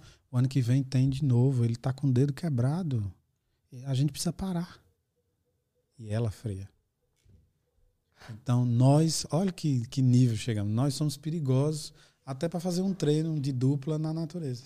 A gente corre risco de matar o, o parceiro, exigindo dele algo sem respeitar uma instância maior, que é a própria vida. E o útero, por gerar a vida, tem uma parada na cabeça feminina que eu sou louco para conhecer que marcador biológico elétrico é esse, né, que determina o senso de maternagem, que é uma maternidade mesmo que a mulher não seja mãe. Sim. Olha que bacana um senso de cuidado com o outro. Que ela não precisa ser mãe para isso, ela só precisa ter útero. Ela pode não poder engravidar, mas ela tem maternagem. É tanto que as mulheres adotam e são mães incríveis. Concorda? Uhum. Então, assim, nós assumimos essa lógica desse senso de lealdade e fidelidade na sociedade brasileira, por exemplo. A gente assumiu que o matrimônio tem que ter esses parâmetros. Né? E aí a nossa luta é maior como homem. Mas não impossível, é transcendente, inclusive. Tem que focar para poder ficar. E o amor é o melhor caminho para isso. Menos passível de falha. Quais são os outros caminhos? Filosofia, psicologia, religião. Mas você constrói pelo hábito, então você é passível de falha a qualquer momento. O amor lhe dá um estado de estabilidade, porque você fica pleno, então você não, não fica querendo buscar outras questões nesse sentido, entende? Entendi. E aí a família avança. Por outro lado, a gente precisa tomar consciência. Eu costumo dizer que a gente precisa mergulhar na profunda natureza do que nos faz mal. Para a gente reconhecer e dominá-la e assim a gente dá a volta, né? Tipo como você mergulha e fica mais esperto que o diabo e dá uma volta no demônio do meio-dia e sai de lá dizendo eu fui lá. Né? Quantos filmes trazem esse simbólico, né? É. Eu fui no inferno e voltei, né? É. E aí nós temos uma condição da nossa natureza que é muito virótica, destacada no filme Matrix, por exemplo, né? Que coloca que nós somos os seres vivos mais próximos do comportamento do vírus, porque a gente chega em determinado lugar, explora e quando acaba aquela reserva natural, a gente simplesmente dá as costas. A gente não consegue viver em um processo de ecossistema. E eu acredito que isso não é possível porque a gente ainda não se iluminou para entender que nós somos um mini eco também, mini ecossistema. Nós somos um ecossistema completo, mínimo em relação ao que o universo é. Se a gente saca isso, a gente começa a entender que a nossa microbiota intestinal, por exemplo, depende da nossa tomada de decisão. Uma pequena parte do nosso corpo, que é uma célula também que elas têm o poder de bisbilhotar tudo que a gente age e faz. E a gente gera mortandade de células de outros seres humanos, que para de outros seres vivos, perdoe, que para a dimensão do universo, a vida dele importa tanto quanto a gente, pô. Bota aí. É mesmo. Bota aí, vamos pensar no sistema solar. Nessa dimensão do sistema solar, não vamos nem falar do universo com sua, toda a sua infinitude. Só no sistema solar pensando em nós dois aqui, na nossa microbiota, as bactérias, as colônias né, que habitam o nosso intestino, em termos de vida, a nossa vida é tão importante quanto a deles. É. Então nós não temos direito de matá-los. Então a gente tem que saber cuidar do nosso ecossistema. Quando a gente aprende isso, a gente começa a aprender a cuidar do ecossistema maior que é a biosfera, que é o planeta Terra. E aí, Lutz, a gente entrou num apagão, cara, ecológico que a gente não se conhece, a gente não mergulha no nosso ecossistema, então a gente não consegue se relacionar com o que está aqui fora. Por isso que nós somos viróticos. Então, por exemplo, você pega aí os 30, 40 anos atrás, as gerações pouco foram sensibilizadas pela ecologia. Eu me lembro, por exemplo, da Eco 92 refletindo. A gente não mudou comportamento nenhum, cara. Foi no Rio de Janeiro, tal. Não, vamos puxar, vamos ganhar mais dinheiro, tal. Que nada, parar uma usina de carvão. Sem chance, o planeta aguenta. A gente joga o lixo em tal lugar ali. Vamos esconder o lixo embaixo do gelo da Sibéria. Não existe jogar fora. Não existe fora. Tá tudo dentro. Sacou? Ah, isso é meio preocupante. É preocupante. Por isso que a gente precisa falar. Uhum.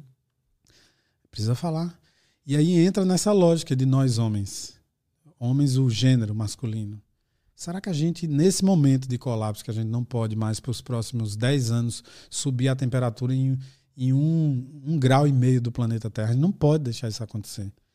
A pergunta que eu faço é: será, mulheres, que vocês acreditam que nós homens somos capazes de, ainda para essa próxima década, gerenciar o planeta, gerenciar as comunidades, os grandes centros, as grandes culturas? Será que a gente está sendo capaz disso? Porque os líderes, por exemplo, agora estão mostrando exatamente que o resultado vai ser pífio de novo. Quem é que está lá comandando aquele processo? Homens. Mulheres pontualmente ali. Aí nasce da adolescência, exatamente onde não houve sensibilidade, ativistas adolescentes, que é a única área no planeta que os ativistas adolescentes fazem com muito afinco. Verdade. Porque eles estão tendo um exercício de iluminação que eles não vão ter a chance que um cara de 50 anos tiver se eles não se manifestar agora. É mesmo, né? Sacou essa parada? Verdade. Então, assim, eu fico imaginando a Greta, acho que ela estava assim, sei lá, debaixo de um pé de maçã, e pá, a maçã caiu na cabeça dela. Ela começou a pensar sobre o clima. Mas, cara, se eu não agir agora, eu não consigo ter 50 anos. O planeta vai acabar. E esses caras de 50 já já eles vão embora. É, e pra, pra eles tanto faz. Eles estão viciados no benefício imediato. É. Sacou? Eles não plantam tâmaras. Você conhece a história da tâmara? Não É, na época de Jesus, o sujeito está plantando lá uma tâmara e é uma árvore que, para dar o primeiro fruto, fruto demora 100 anos. E aí o cara perguntou, mas por que tu tá plantando isso aí? Tu não vai nem poder é, desfrutar do, do fruto dela, tu não vai poder chupar uma tâmara. Ele disse, eu estou plantando para meus netos. Entendi. Entende a transcendência, a sensibilidade? É. Então a Greta e nós dois aqui temos a responsabilidade de plantar para as próximas gerações. É, mas é, tudo volta para o que você tinha falado, de É. ter mais sensibilidade. Sensibilidade. A gente está tão envolvido na medida do prazer, do, do benefício imediato, dos que estão ganhando milhões, do- dos bitcoins, dos multibilionários que só aumentaram suas fortunas na pandemia. E eles estão viciados nesse ego, entende? E poucos deles estão entrando no processo de iluminação para sacar que eles nada mais vão fazer com o que têm. Não precisa ficar criando brinquedinhos mais, entende? É muito mais transcendente se relacionar com o planeta e gastar 90 e tantos por cento de tudo que tem nessa causa que eles vão se sentir muito melhores. E no fundo todos estão depressivos, porque não faz o menor sentido. Você ganhar nessa pauta, nesse jogo, o jogo da vida tem várias etapas. Se você fixa em uma, né, então é aquela velha história: pobre menino rico Uhum. pobre menino rico. Entende? Então, ou a gente sensibiliza em espaços como esse seu aqui, ou a gente vai entrar em colapso. Vai entrar em colapso. Por isso que eu tô com medo do metaverso, porque eu acho que ele pode anestesiar e distanciar muito. Então, pessoas que estão sacando isso, atenção aí os, os iluminados que já perceberam conscientemente isso. Não tem jeito, vai ter metaverso. Ele já está pronto, só vai abrir os portões em algum momento. A gente tem que entrar também, porque vai ter duas guerras agora de mente, de raciocínio, desse mundo real e do mundo virtual coletivo. A gente tem que estar lá. Eu É. e você, inclusive.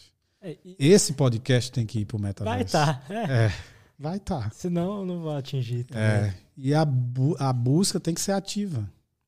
A Matrix já começou, irmão. Acredito nisso. É, pois é. Já começou. Eu gosto da ideia do metaverso, mas ao mesmo tempo. Eu não sei até que ponto é saudável a gente perder a. Tipo, a relação. Toque. É, a relação humana mesmo, de estar Sim. perto um do outro. Uhum. Não sei se o metaverso consegue. Toda a lógica do que coexiste na, nas redes sociais, no mundo virtual, é uma lógica baseada em neurociência de entrega de benefício imediato. Por exemplo, a, a notícia fica velha no Instagram em 5 segundos, às vezes. É. 5 segundos. Você toma consciência de uma visualização em 300 milissegundos. Você reage a um susto em 200 milissegundos. E a lógica que entrega resultado viciante das redes sociais é exatamente essa entrega de um benefício imediato sobre a medida do, do que você quer. Então você começa a ficar intolerante para o mundo real e você começa a viciar nesse benefício imediato. Porque a medida do prazer, Freud já dizia isso, é a medida, é a instância de todas as coisas a princípio. Você amadurece e evolui como ser humano e ganha iluminação quando você começa a pensar em adiar certos prazeres para um benefício futuro. E aí você ganha mais iluminação ainda quando você adia um prazer seu em benefício do coletivo, do todo. Sacou? Aham. Isso é que é o supra-sumo. E isso é, é. É porque sabe o que me parece? Que todo mundo. a maioria das pessoas sabe disso. Uhum. Só que elas não, não entenderam que isso realmente é verdade, comprovado Sim. cientificamente. Assim. E mais que isso, essa cérebro. sensação, sabe o que, que eu vejo? O planeta Terra é aquela mulher na estação de metrô, correndo pra lá e pra cá, gritando, pedindo socorro, com um cara na faca, com a faca atrás dela, e todo mundo olha, mas diz assim: Fulano vai agir. Que se agir, eu ajo, se agir, eu ajo, se agir, eu ajo, se agir, eu ajo. O cara vai lá, esfaqueia a mulher e mata a mulher. Esse é o comportamento que a gente tá. A gente tá na letargia. Sabe como é? Isso tem nome já. Tem um livro brasileiro, escrito no Brasil, mas um livro do mundo, chamado Normose. A patologia da normalidade. É você achar o anormal normal. A gente tá achando o planeta esquentar ao ponto da gente morrer frito, igual um sapo esquentando numa água fria, que ele não percebe o choque. A gente tá achando normal isso. em nome, por exemplo, dos bitcoins, dos bilhões, das fábricas de carvão que não pode parar, porque ninguém pode ficar um dia sem energia em casa. Sacou? Aham. Olha como é forte isso. Cara, mas Essa- é muito bom trazer isso. É. Isso aí que tá impactando. Muito foda. Vamos ler umas perguntas da galera? Vamos sim. Vou pegar aqui.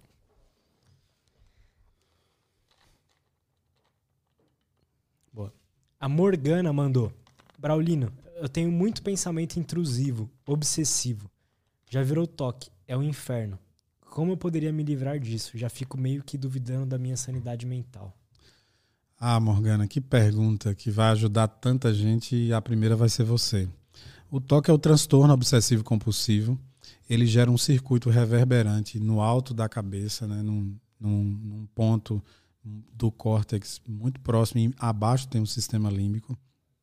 Ele está muito próximo da área da compulsão. Né? E, de fato, ela falou muito certo. Perdoe. É, ele gera pensamentos intrusivos, de fato. E o toque é, uma, é um transtorno que a pessoa vai se adaptando a ele ao ponto de conviver com ele até 30 anos. Eu já tratei pacientes que conviveu com toque 30 anos, sem buscar tra tratamento. sem buscar tratamento. Agora, a primeira boa notícia, Morgana, o toque ele está enquadrado em uma lógica de neurose. As neuroses são coisas que você percebe que não é normal, que não está legal, mas é, a neurose nunca vai fazer você romper a linha da sanidade, ou seja, romper a linha da fantasia com o que é real. Portanto, chance de enlouquecer com toque, graças a Deus, você não tem. Isso já te dá um alívio aí. Segundo ponto, dependendo da complexidade do seu toque, eu acho que é complexo, porque você falou de, circo, de pensamentos intrusivos e, e de uma invasão, que eu já entendo que você está tendo que repetir vários rituais, porque se você não repetir, você entra num estado de angústia, de um estado é, virtual, é um metaverso pessoal, como se alguma coisa ruim fosse acontecer com ela ou com alguma pessoa que ela ama muito. Né? Então, assim, nesse nível, é, é importante, importantíssimo procurar ajuda profissional. O toque é um dos, dos transtornos assim mais delicados e mais difíceis, apesar de não ser tão agressivo, mais difícil de se tratar. Assim, ele precisa de mais tempo, ele precisa de abordagem mais assim forte, como a terapia cognitivo-comportamental, a própria terapia comportamental. A neuromodulação ajuda muito, ela traz assim um resultado muito rápido, Morgana. E, e de fato, assim, agora uma lógica bem, bem interessante para pensar no toque sobre esses pensamentos intrusivos é que não deve resisti-los, como a gente sempre fala, né? O que resiste persiste, é deixá-los passar realmente. E aí uma estratégia muito bacana, Morgana, é você pensar no seu como se fosse um game mesmo, no seu ritual que você acredita que é o mais frágil. O ritual que você acredita que é mais frágil que é o que você acredita que você, se você fosse para subir no ringue com ele, esse aí você acha que você tinha alguma chance de ganhar e comece a lutar contra ele. Não faça. Não seja obediente ao, à sua obsessão mais frágil. Quando você ganhar dela, você está pronta para a segunda etapa, o segundo mais difícil, Aham. mais fácil e por aí vai. Então, um processo sistemático que você vai ganhando e convencendo a sua própria atividade elétrica que você quer um circuito diferente, tá? O, o toque, ele, ele não tem medicação, né? Tem, tem medicações que conseguem modular justamente essa área que eu estou me referindo, das compulsões. E o que é que o remédio faz? Ele dá uma certo, um certo alívio às sensações de desconforto, que seria a punição e o castigo do toque se você não fazer o que ele quer.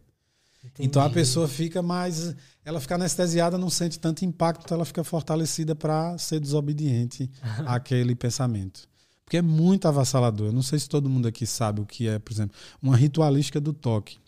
É você imaginar que você tem que fazer um, um trejeito para abrir 10 vezes para um lado, 10 vezes para o outro, para depois abrir verdadeiramente o chuveiro e tomar banho. Se você errar na conta e você nervoso muitas vezes erra, é, é a mesma coisa de você estar tá fazendo o prenúncio de estar tá assinando a sentença de morte de sua mãe, por exemplo. É. E você vive isso realmente, você está envolvido naquele pensamento, naquela atmosfera. Um pensamento de que, tipo, se eu não se, por exemplo, se eu vou começar um podcast, É. se eu, se eu não fizer esse ritual, não um ritual, mas assim, Uma maniazinha. é, O toque começa pelas maniazinhas, É. viu, Lutz? O toque começa pelas maniazinhas. é porque às vezes o que que eu sinto que cria na minha cabeça, assim, acho que não só pro podcast, mas para qualquer, qualquer coisa. É que assim, nossa, naquele dia eu fiz um episódio muito bom. E usei eu, aquela camisa. E fiz aquilo. Uhum. Aquela ah, minha então... camisa preferida do jiu-jitsu do Brasil. tipo isso, né? É tipo isso. Vou gravar todos comigo. Então, é, tudo pode nada pode, desde que tenha argumentos, né? Argumento mental para você dialogar com o seu próprio cérebro. O seu cérebro não é você. Ele tem ideias autonômicas independentes. Aliás, a maioria das coisas que, que o nosso cérebro faz, a gente não tem domínio consciente algum, né? Então, assim, você tem que entender que você precisa saber dialogar com o seu cérebro. É, primeiro ponto, antes das manias, vem os pensamentos mágicos de adulto que são muito perigosos, tá? Os pensamentos mágicos de adulto, a gente é, a gente fantasia uma troca, uma espécie de barganha com o universo, com um ser superior para receber algo, tá? Então, tipo assim, poxa, eu fui bondoso, eu, eu fiz uma, uma doação e aí meu episódio foi, foi incrível. Ou então você não atrela nada à realidade, diz assim, cara, eu vou, eu vou fazer esse ritual aqui e, e, e parece que sempre fica melhor. E aí você vai tendo esses pensamentos mágicos, assim, conectando coisas que não tem uma, uma um, um, um sentido analítico para as coisas, não é, não tem uma causalidade, vamos chamar assim. Depois disso você vai aprimorando. Quando você aprimora um pensamento mágico, ela vira uma mania. E aí você abre a janela para você ter pensamentos independentes, obsessivos e que exige que você repita cada vez mais. Aí nasce a compulsão. Então o toque é o transtorno que gera uma obsessão, que nada mais é do que uma ideia repetitiva mandando você seguir um, um algoritmo é como se fosse um vírus. Você segue um algoritmo ali pré-formatado. E se você não seguir, tem uma previsão de punição. Que não é real, né? Não é real. Mas o problema é, é com a, a expectativa da punição chegar. Você sofre antecipadamente. Você sofre não com a punição em si, que não é real. Você sofre com a possibilidade dela chegar. Entende? Entendo. O pensamento diz: vai acontecer uma tragédia. Sua mãe vai bater o carro, vai virar e vai morrer. Se você não fizer. A qualquer momento. E você vivencia a sensação atrelada a uma sensação de culpa. Se você não fizer, vai acontecer essa casualidade aí. Entende? Uhum. Então você vivencia a angústia enquanto você não faz, que sua mãe está prestes a morrer a qualquer momento. É louco. Então você começa a ficar vítima disso. E é bom lembrar: a ansiedade, ela é uma mãe cheia de filhos, assim, tem filhos gêmeos, tem a escadinha de, de filhos.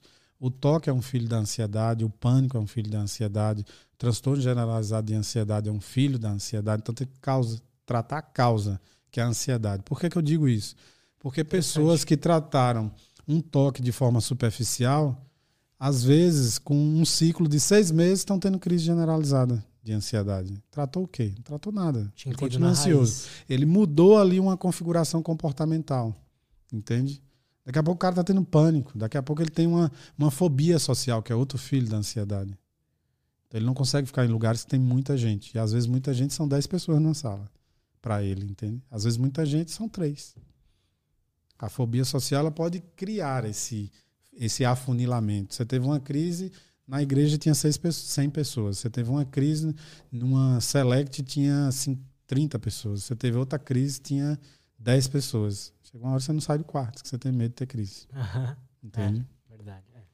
Então, um abraço, que... Morgana. Obrigada pela contribuição. Com certeza ajudou muito ela, mas é legal ela procurar algum tratamento. É, ela traz indícios que precisa procurar. Interessante.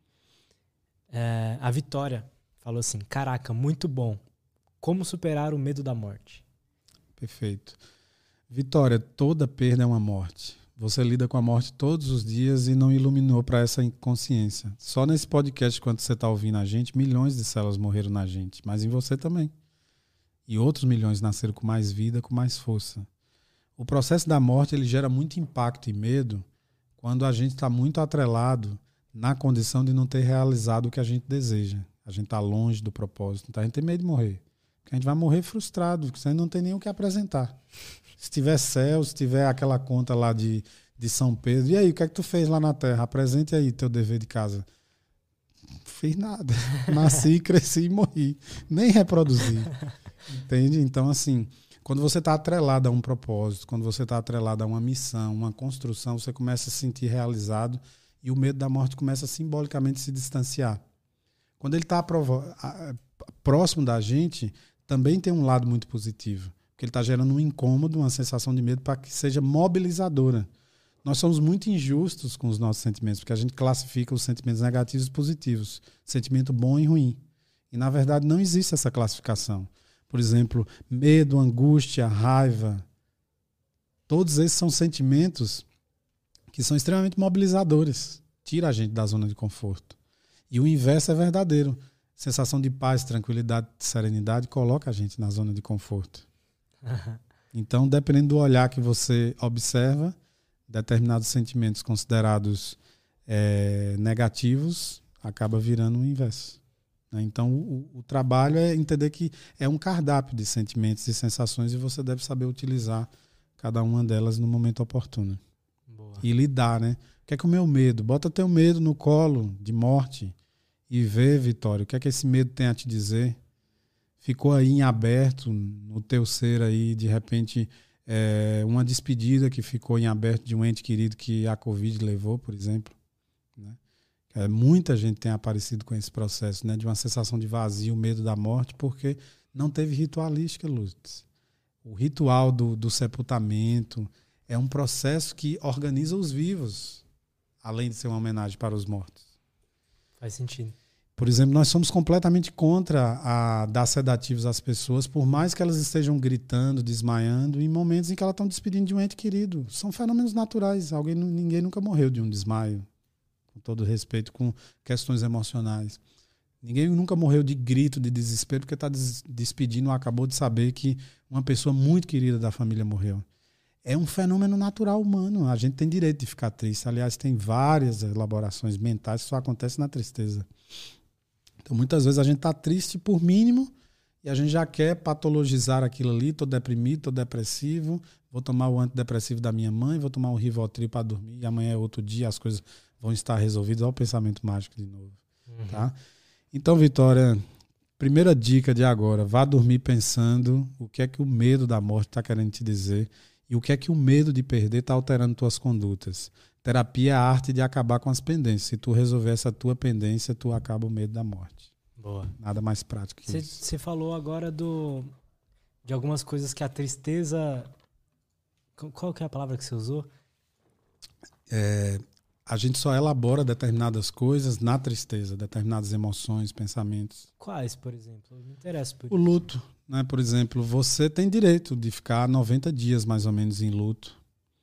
E você deve é, entender que se depois de 90 dias você não consegue ser funcional, você perdeu um ente querido, você não consegue mais voltar, ficar diante das câmeras e, e avançar no podcast, significa dizer que você pode estar com a guarda muito baixa ou que a instância viva, sorrateira, que é a depressão, pode estar perto. Entende? Entendo. E acontecem coisas muito delicadas nesse âmbito. Por exemplo, eu trato as mães de jovens suicidas. Olha que forte isso. Como elaborar a perda de uma mãe e o sentimento de culpa de um filho que aos 25 anos se matou? O que dizer para essa mãe? Como reconstruir o luto dela? E não tem como elaborar. E remédio não elabora esse pensamento. Ela precisa de alguém que sabe mergulhar junto com ela naquele terror e tirar ela de lá, do fundo Verdade. do poço. Entende? E por se falar nisso, uma das estratégias que eu uso é não acreditar no conceito da palavra suicídio e dar um alívio danado nessas mães. Porque o filho fica estigmatizado. Ó, a fulaninha ali que o filho se matou. Que o filho é suicida. Tem um suicida naquela família. Isso é muito delicado. Muito delicado. Então, a primeira coisa que a gente prepara essas mães é mostrar para elas que, que a palavra suicídio, no seu termo, ela não existe.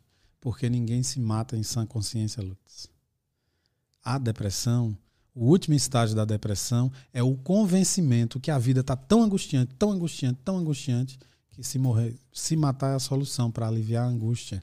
A intenção é positiva de uma angústia que ninguém conseguiu tirar aquela pessoa de lá.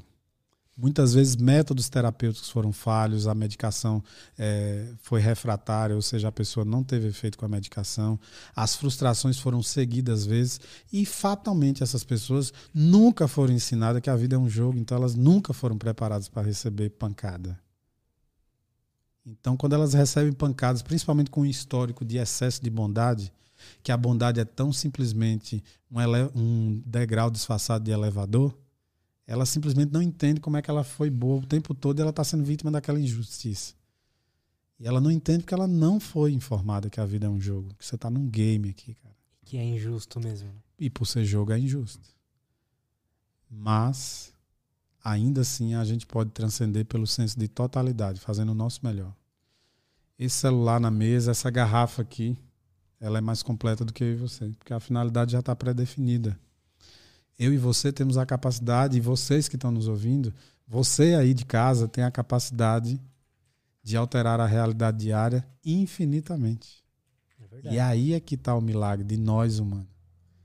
Vocês podem dormir hoje como alguém melhor. Você pode fazer uma conta simples, 1% a cada, melhor a cada dia. Em um ano, tu melhorou 365%. Nem Bitcoin tá avançando nessa lógica aí. Nem a Bolsa de Valores. Então, Verdade. saca? Verdade. Sim, e é bom. fácil 1% a cada dia. 1% a cada dia, na constância, é fácil. Boa. A Vitória, que eu acho que tinha mandado uma antes, falou assim: como entrar nesse estado de sono profundo. Ela falou que dorme bastante, mas acorda com sono. Tá. Perfeito, Vitória. Esse é o primeiro sintoma aí, ó. Se você dorme bastante e ainda acorde sem sentir que o sono foi reparador, você está dormindo bem superficial. Você não está realmente mergulhando no sono profundo, que é o que regenera. Né? E essa regeneração tem uma função muito importante, porque faz as trocas. Né? As nossas células elas fazem xixi e cocô e o carro do lixo passa no sono profundo. Se o carro não passa, imagine, né, Vitória? As vias vão ficando é, congestionadas e aí tudo fica mais lento. É, Vitória, o, a, a melatonina é o hormônio do sono. A melatonina tem, tem muita fragilidade em relação ao cortisol. Então, por exemplo, se você, se você durante o dia é, usa o celular, tablet ou notebooks conectados à internet, você está sujeita a um, a um campo eletromagnético, que é uma poluição, que aumenta o, o nível de cortisol. E se você não fizer uma higiene do sono, de se distanciando dos eletroeletrônicos, se você é, tirar o, não tirar o hábito, por exemplo, de tomar psicoestimulantes à noite, isso é café, doce, chocolates, enfim, uma massa. Então, assim, se você não fizer essa higiene do sono, você vai continuar tendo esse processo. E aí, para ter uma resposta imediata, a solução médica que eu não recomendo assim de cara, né, principalmente para uma jovem, que eu deduzo que você seja, é justamente tomar medicação para isso, porque você não está resolvendo o problema, você está tentando é, quebrar e construir um atalho para seguir em frente. Então, uma coisa que eu gosto muito de falar, Lutz, e para a Vitória também, é a gente nasce sem manual de funcionamento, a gente sai da maternidade sem o nosso livro de funcionamento igual como a gente compra uma câmera, um celular. A gente não tem como ir no manual. O processo dessa terapia raiz que eu proponho é justamente você escrever junto comigo o manual de funcionamento do seu cérebro. Né? Então, por exemplo, primeira coisa, a nossa geração toda, a gente está aqui no estúdio, todos vocês estão em casa, é, já, o, o sol já se pôs e simplesmente a gente está dizendo para o nosso corpo que ainda é dia pelas luzes que estão estimulando a gente.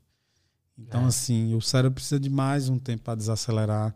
E às vezes a curva de cortisol, Lutz, que é uma coisa que pode ser avaliada em exame salivar, indolor, ela ela está num pico muito alto à noite e começa e começa a cair quando o dia amanhece. Então você inverteu a curva de cortisol o dia todo com sono e de noite, apesar de dormir, o cortisol está alto, então o cérebro está trabalhando o tempo inteiro.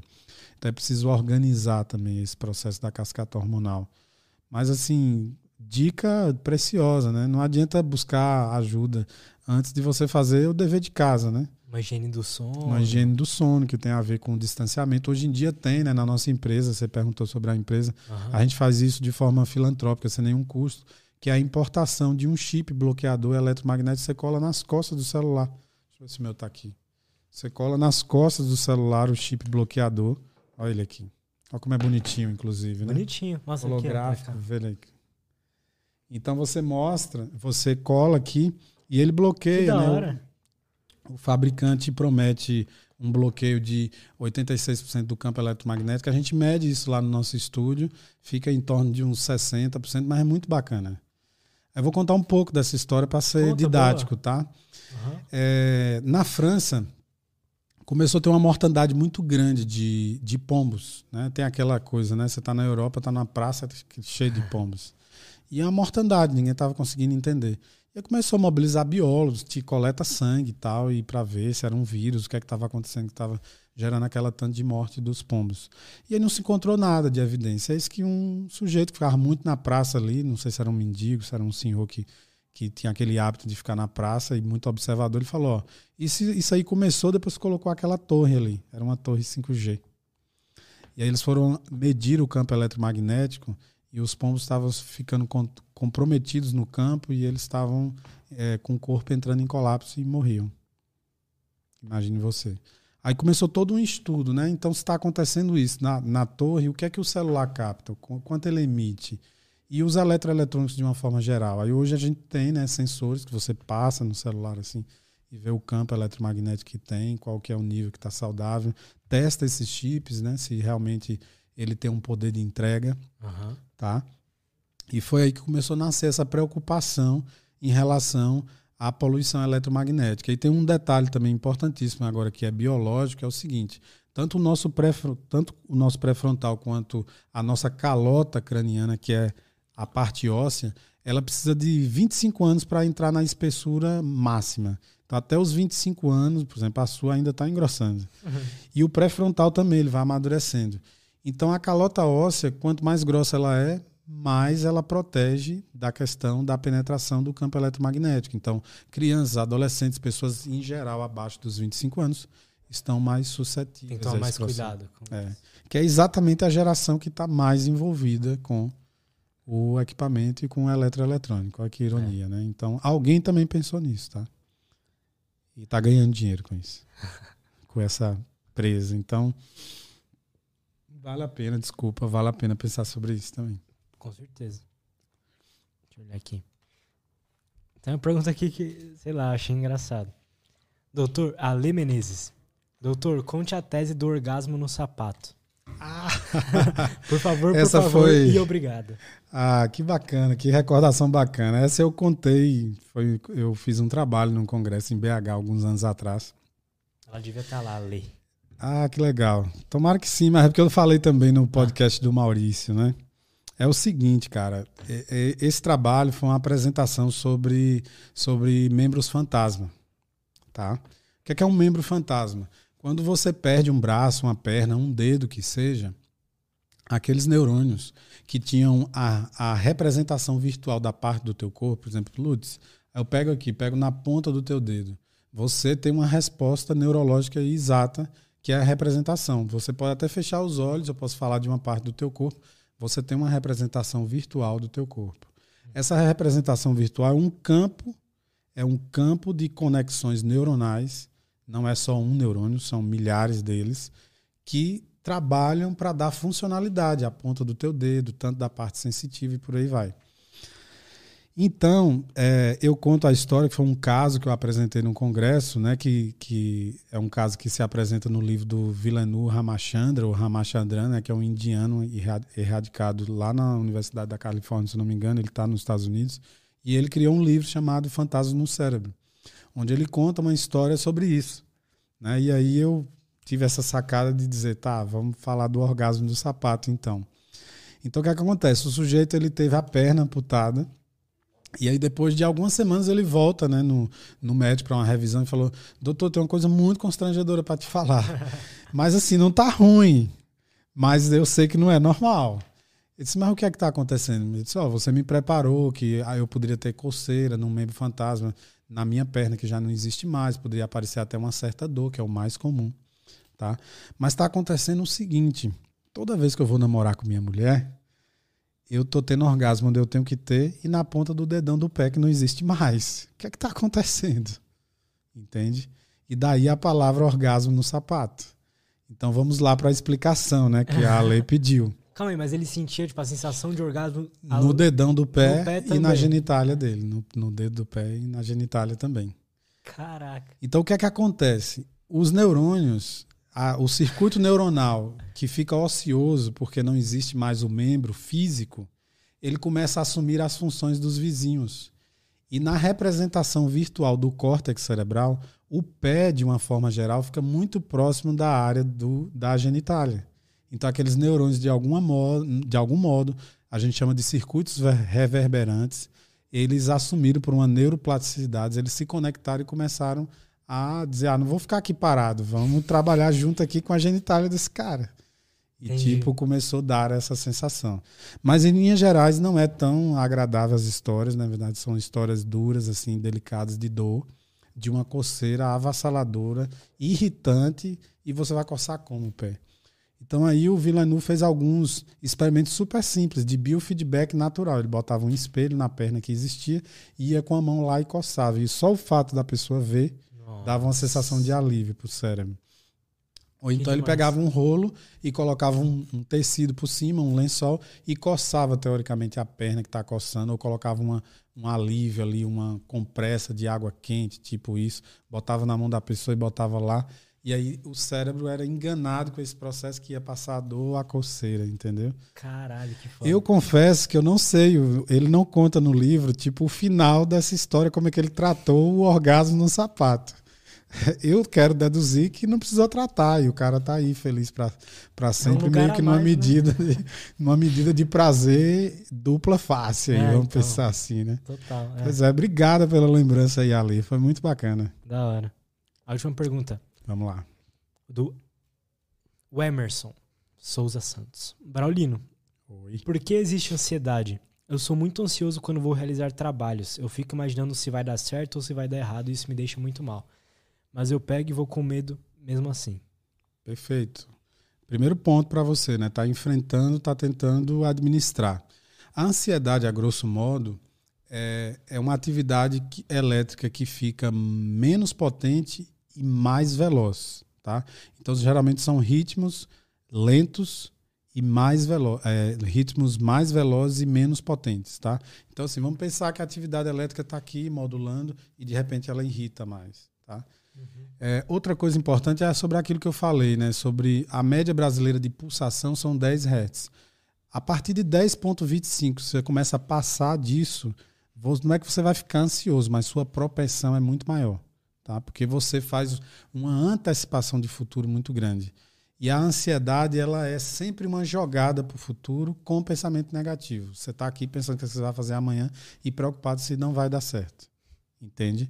Então, assim, a primeira coisa, quer ver um exercício bacana para a ansiedade é fechar os olhos, respiração longa e profunda, como a gente tinha falado, e você tentar centrar no aqui e agora, puxar a tua consciência do futuro e vir para o momento. Então, você pode sentir o pé, você pode sentir sua mão, você pode sentir sua respiração como a vida em movimento dentro de você. Então, você centrou. Você diz, não, vou botar minha consciência aqui no momento presente. Então, você começa a fazer uma leitura da timeline. Você consegue, com sua consciência, ir no passado, e excesso de passado é depressão. Você consegue fixar muito no presente, querendo executar, executar, executar. Isso é estresse. E você pode ficar muito indo no futuro com sensações de angústia se vai dar certo as coisas que você vai fazer. Então você não consegue estar de corpo presente na vida. Então a ansiedade é essa projeção de consciência o tempo todo para o futuro. Veja, veja como eu atrelei né, a leitura tecnológica com a terapia raiz para que ficar é, didático aí para os seus ouvintes, tal, para para a galera que está acompanhando a gente. Então, a ansiedade, a grosso modo, é isso. Ela traz uma sensação avassaladora de um medo e traz uma sensação eminente de, de um medo, como se alguma coisa ruim ou a morte fosse chegar a qualquer momento. Tá? Eu gosto muito do jargão é, que diz que a ansiedade maltrata, mas não mata. Ela maltrata muito. Mas quem tem crise ansiosa já sabe que se tivesse que morrer, já teria morrido de tanto que passa mal existe o desmaio por excitação ansiosa, você acredita? É tão angustiante que o cérebro diz: não, vamos dar uma desligada aqui e volta para poder resetar, literalmente. Né? É, uma, é uma reiniciada assim, É. no, no sistema. Ansiedade é um, é um mal grande hoje em dia, né? Grande, grande, grande. E, na minha visão, a fonte está na forma como a gente se alimenta de alimentos que são considerados inofensivos e, na verdade, essa é a dica, não são. Tá? Não são. Então, assim, um sujeito ansioso não faz o menor sentido achar que ele pode tomar café, que ele pode comer chocolate, que ele pode, que ele pode comer pizza todo final de semana, porque o glúten tem, inclusive, uma peculiaridade em relação a isso aí, tá? Isso é uma, é uma teoria que está dentro do livro da nutricionista doutora Denise Carreiro, brasileira, que coloca que o glúten precisa de 16 dias para um processo de desinflamação. E você pode, por exemplo, comer uma macarronada no sábado e ter uma dor de cabeça, uma enxaqueca na quarta-feira da semana seguinte, você não vai associar nunca uhum. que foi. Outra coisa delicada, se você está sensível ao glúten e neuroinflama, se você come, você tem dois encontros no mês, na reunião de família, e o encontro é no domingo à noite para comer pizza, você está o mês inteiro inflamado. Não dá tempo de desinflamar pelo intervalo, sacou? Uhum. Então a pessoa está sempre passando mal. Enxaqueca, 80% tem que fazer dieta, senão o tratamento não vai funcionar. Muito bom. Cara, muito obrigado. Gostei Eu que agradeço, que espaço muito, bacana. Verdade. Gostei muito. Que bom, que bom. Da conversa Obrigada hoje. pelo divã que, que você me colocou. é, nóis. Muito obrigado, cara. Como é que as pessoas fazem para te acompanhar lá, acompanhar seu trabalho, da sua empresa? Ah, Perfeito, né? Acho que o melhor canal mesmo é, é o meu Instagram, né? Braulino Peixoto, arroba Braulino Peixoto. E a partir de lá, né, tem o link lá na bio, tem um contato onde fala com minha equipe, né, pelo WhatsApp, e aí pode marcar. A gente, a gente faz agendas pontuais, agora mesmo estou numa agenda que termina só domingo aqui em São Paulo. Graças a Deus, cheia de gente bacana, assim, iluminada, que eu estou tendo a honra de ajudar também. E é, o nosso pouso é na Chapada Diamantina, mas a gente hoje em dia desenvolve um trabalho bem pontual em Salvador, alguns trabalhos em Brasília, em Goiânia e algumas capitais brasileiras que de vez em quando rolam uns convites, a gente também vai. Boa. Nossa próxima pousa é em Floripa. Boa. Vamos em frente. E tá aí na descrição, para quem quiser seguir ele lá, tem Sim. lá seu Instagram, da sua empresa. E é isso, a gente vai ficando por aqui. Até a próxima.